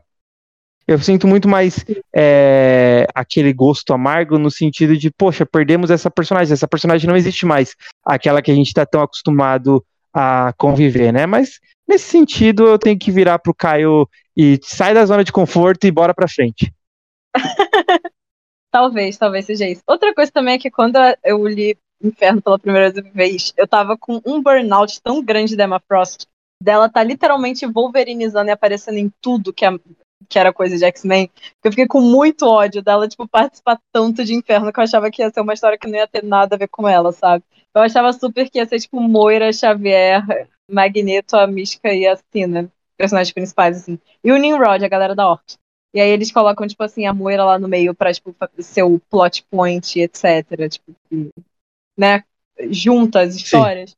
Mas agora, depois de ler isso, agora que eu já tô, que eu já virei bestes da, da Emma de novo, já passou meu burnout Emma Frost. É, Marauders acabou e etc. Passou o burnout dela, agora eu tô, tipo, muito mais ok com, com, a, com a Emma aparecendo nas histórias, assim. Só queria deixar isso aqui, porque eu lembro que na primeira, na, no primeiro cast que a gente fez de, de Inferno, eu devo ter xingado muito a Emma Frost. Mas, gente, gosto muito da Emma Frost era só quem eu era naquela época. Agora eu tô, tô de boa. um beijo pra Emma Frost. Uma coisa que no, no primeiro cast que a gente gravou, que a gente também é, discordou no, no, Foi o final, né? Você não gostava do, do que o Cifra ajudou a Moira a fugir. Odeio ainda. Odeio. Moleque muito burro. Odeio, cara. Eu não sei, tipo, agora parando, tipo assim, quando a gente tava conversando em off, você falou, tipo, ai, mas isso é tipo algo que ele faria e tal. E pensando, ai, é algo que ele faria, eu fico até um pouco mais ok. Mas ainda assim eu fico muito chocada com quão burro ele foi, sabe? Porque ele tava tão inteligente. Ele tava xadrez 4, 5D já, porque ele era, tipo, a parte mais alta, assim, ele sabia de tudo que tava acontecendo. E você Mas viu que ele não era ele... idiota, sabe? Acha que ele devia deixar a mística matar a Moira? Cara, o Doug, do jeito que ele tava ali naquela. O Doug da terceira edição, acho que enterraria o corpo da Moira, assim. Ali em Cracóvia. porra, ele tava muito, sabe? Ele viu ah, é que a Moira. Ele nunca foi cruel, né? Ele, ele pra... não é que... ele, é ele é bonzinho, mas, porra! Bonzinho tem, sabe? A mulher literalmente tá falando: eu quero acabar com o gênio mutante. Quero matar mas todos vocês. Genocídio. Ela literalmente fala: eu vou fazer com que nenhuma criança mutante nasça nunca mais. E o Doug, ai não, vocês não podem matar ela, isso é do mal. Ah, cara, pelo amor de Deus. É, ele, ele faria isso com os piores vilões do, dos, do, dos X-Men, os piores vilões dos mutantes. O Doug, mesmo assim, é, não mataria ele a sangue frio, assim, deixaria eles fugirem.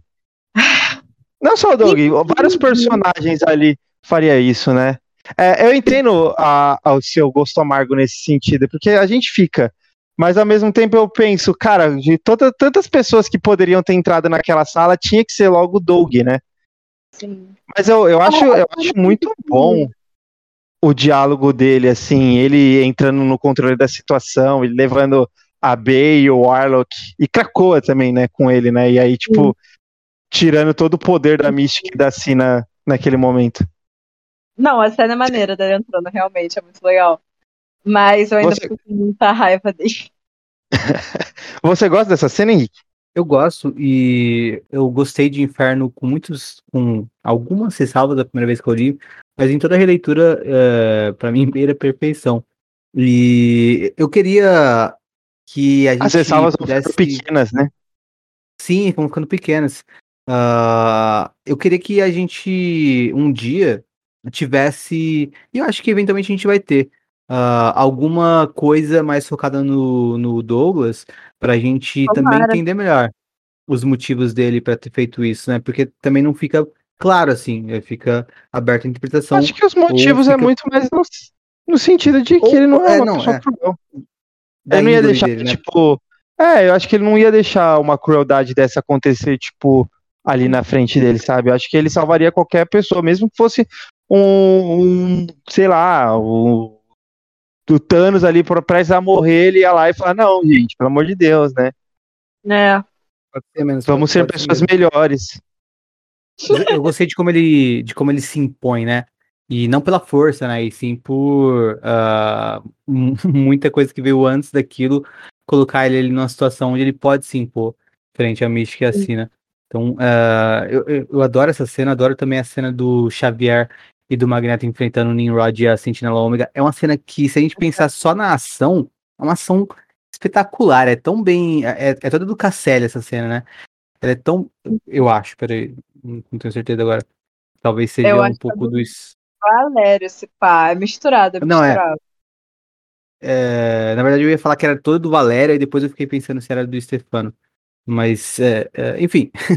eu não, eu acho que é a maioria do, do Valério Skit mesmo nessa cena. Eu, eu acho que a narrativa visual é muito boa, você consegue entender exatamente todos os movimentos que os personagens estão fazendo ali na.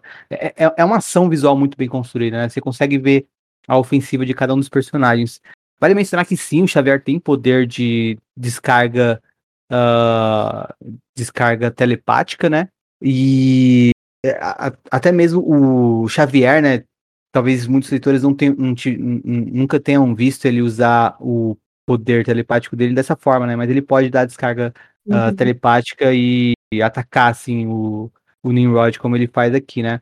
E. Atacou o mainframe, né? Quer queira, quer não, mente, tipo, ali existe um certo nível de mente e tal. Uhum. E ele destruiu, sim, sim. né, o negócio. Ah, o Xavier é poderoso. Por mais que ele não seja mais o.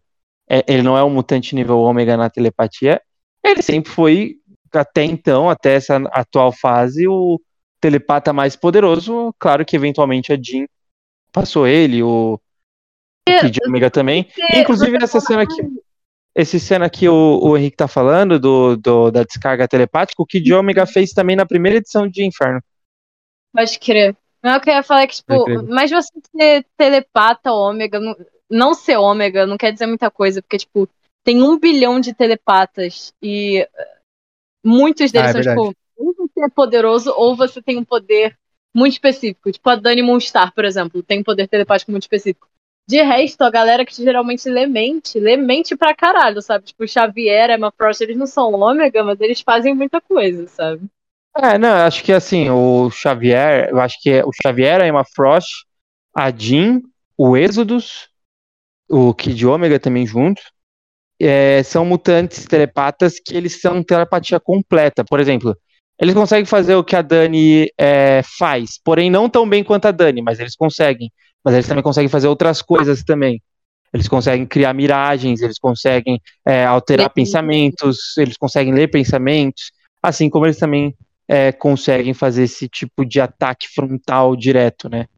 Que a gente tá falando. Cara, e a cena da, da batalha entrega um clímax que é fantástico, é triste porque os mutantes perdem, Uh, e, só que ao mesmo tempo promete, né, para um futuro um reencontro e é uma coisa que dá para a gente esperar com com água na boca, né? Quando o Magneto e o Nimrod discutem. Aliás, só de ver o Nimrod e o Magneto debatendo é do caralho essa cena, sabe? E um possível reencontro deles no futuro também uh, seria espetacular ver novamente uma ver uma revanche, né, para essa luta. E assim, adorei a, esse, esse clímax no sentido de ação, né?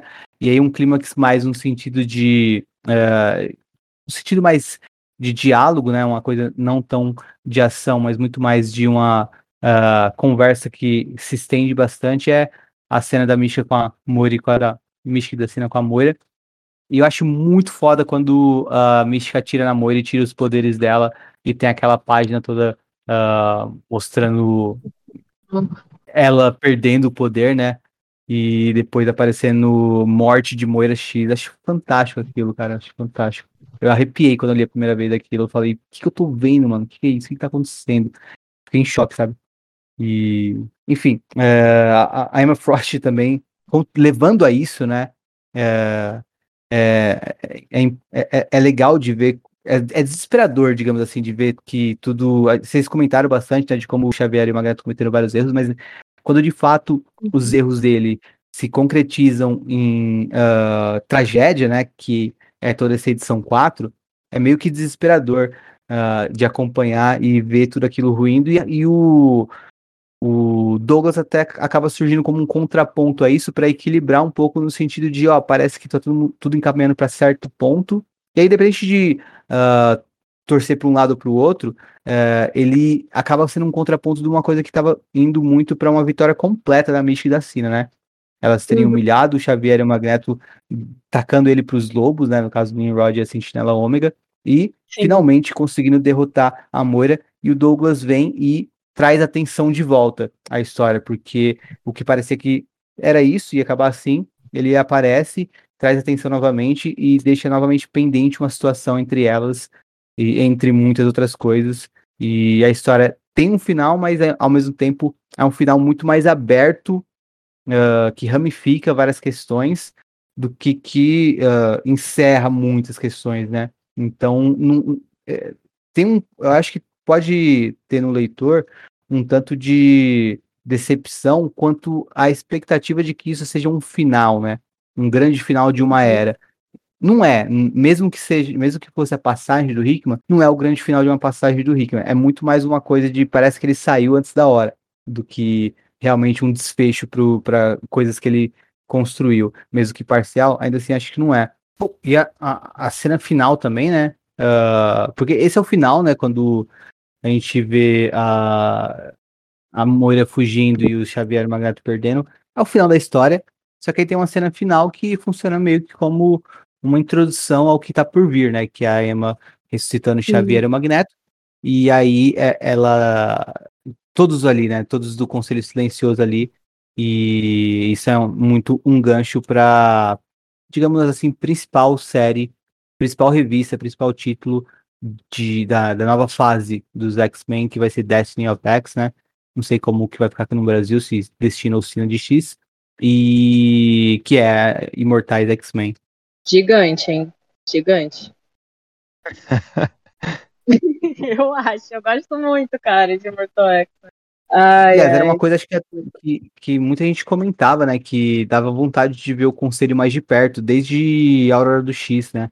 Que Sim, era uma coisa que fazia falta. E, e, vai vir, vai vir com tudo. Acho que todo mundo vai curtir bastante. O pessoal que tá lendo aqui no Brasil, quando for ler Imortais X-Men, vai, vai ter um. Vai ter muita coisa. A cada edição vocês vão se deliciar. Também, né? Tipo, tem X-Men, X-Men, sem nada. Immortal uhum. e Red, X-Men vermelho. Sim. Isso é uma coisa para falar também, tipo, galera, eu vi uma galera falando, tipo, que lê via Panini, tipo, falando, ai, mas é para parar de ler, tipo, agora, com o inferno, como é que vai ficar o negócio? Agora é que fica bom. Continuar? É, vale a pena continuar com Hickman sai. E eu digo para vocês que eu acho que X-Men Red, X-Men Vermelho em português, é tipo a, o melhor de vida da Era de Krakoa, cara. X-Men Red é bizarro, é bizarro de bom, sabe? Immortal ah, X-Men também é muito incrível. Eu acho que vale super continuar lendo. O evento que a gente cobriu inteiro também é muito legal. Então acho que vale super a pena. E eu acho que agora também as revistas vão ficando cada vez mais separadas, né? O que é bom para você abandonar os títulos que não lhe agradam tanto. Excalibur Sim. é muito distante do, dos outros títulos, né? O, como que é o nome que do Excalibur não, desculpa, gente. Carrascos é um título que é muito distante dos outros títulos e a continuação de Excalibur também é distante dos outros títulos, mas é uma continuação Sim. direta do, do Excalibur, né? O Fica bem segmentado cada coisa. Knights of X, provavelmente vai ser Cavaleiros do X ou qualquer coisa assim aqui no, no Brasil. Uhum. É, é legal porque você pode acompanhar a parte principal com, com menos leituras, né? Aqui essa até então as pessoas elas se obrigam muito a ler tudo que, que sai dentro do mix, né? Quer ler o X-Force, quer ler Excalibur, quer ler Carrascos, quer ler os Satânicos, Wolverine e o, o próprio X-Men e a nova X-Men.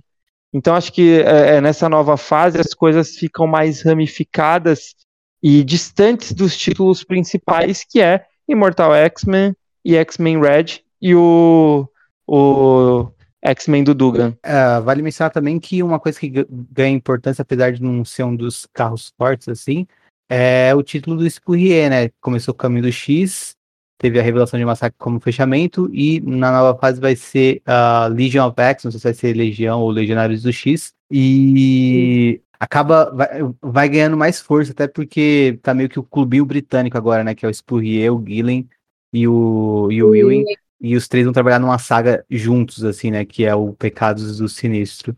Então, é, é, é um título que, por mais que você possa passar sem dar tanta atenção, é um título que também vai ganhando relevância. Uh, mas essa tríade é realmente a mais, mais importante mesmo. Bom, então assim, é, encerramos aí o nosso episódio e também encerramos aí o ano de 2022 no Utopia X, né? Foi um prazer estar aí com vocês por todo o reinado de X. Concluir a fase do Hickman à frente da linha X. Ano que vem teremos altas emoções em Destiny of X, ou Destino do X aqui. Eba! teremos então vidas e ex-vidas e ex-mortes de Wolverine. Esse é o momento que a gente fala. Ah, teremos X-Men Evolution, teremos os filmes do Deadpool 1 e 2 para alegria do Henrique, mas também teremos. Logan, finalmente chegaremos a segundo advento nas fases dos anos 2000. Na, na fase Claremont, nós vamos aí abordar a saga dos X-Men, que está saindo pela Panini agora.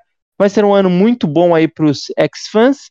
E esperamos continuar acompanhando todos vocês na leitura do Universo Mutante. Henrique e Letícia, um Feliz Natal e um Feliz Ano Novo para vocês. E nos vemos novamente em algum dia de um futuro, que no caso é o ano de 2023. Tchau. Tchau. A gente, a gente começou o ano falando de inferno e terminou falando de inferno. Olha só, assim, uh, o ciclo se fechando. Verdade. Кружит голову, как в детстве карусель.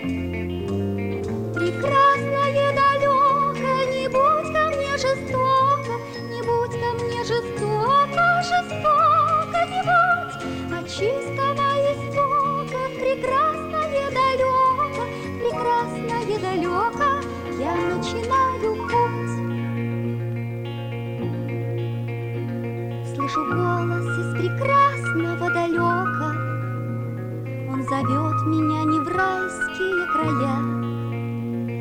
Слышу голос, голос спрашивает строго, а сегодня что для завтра сделал я? Прекрасное далеко жестоко, не будь ко мне жестоко, жестоко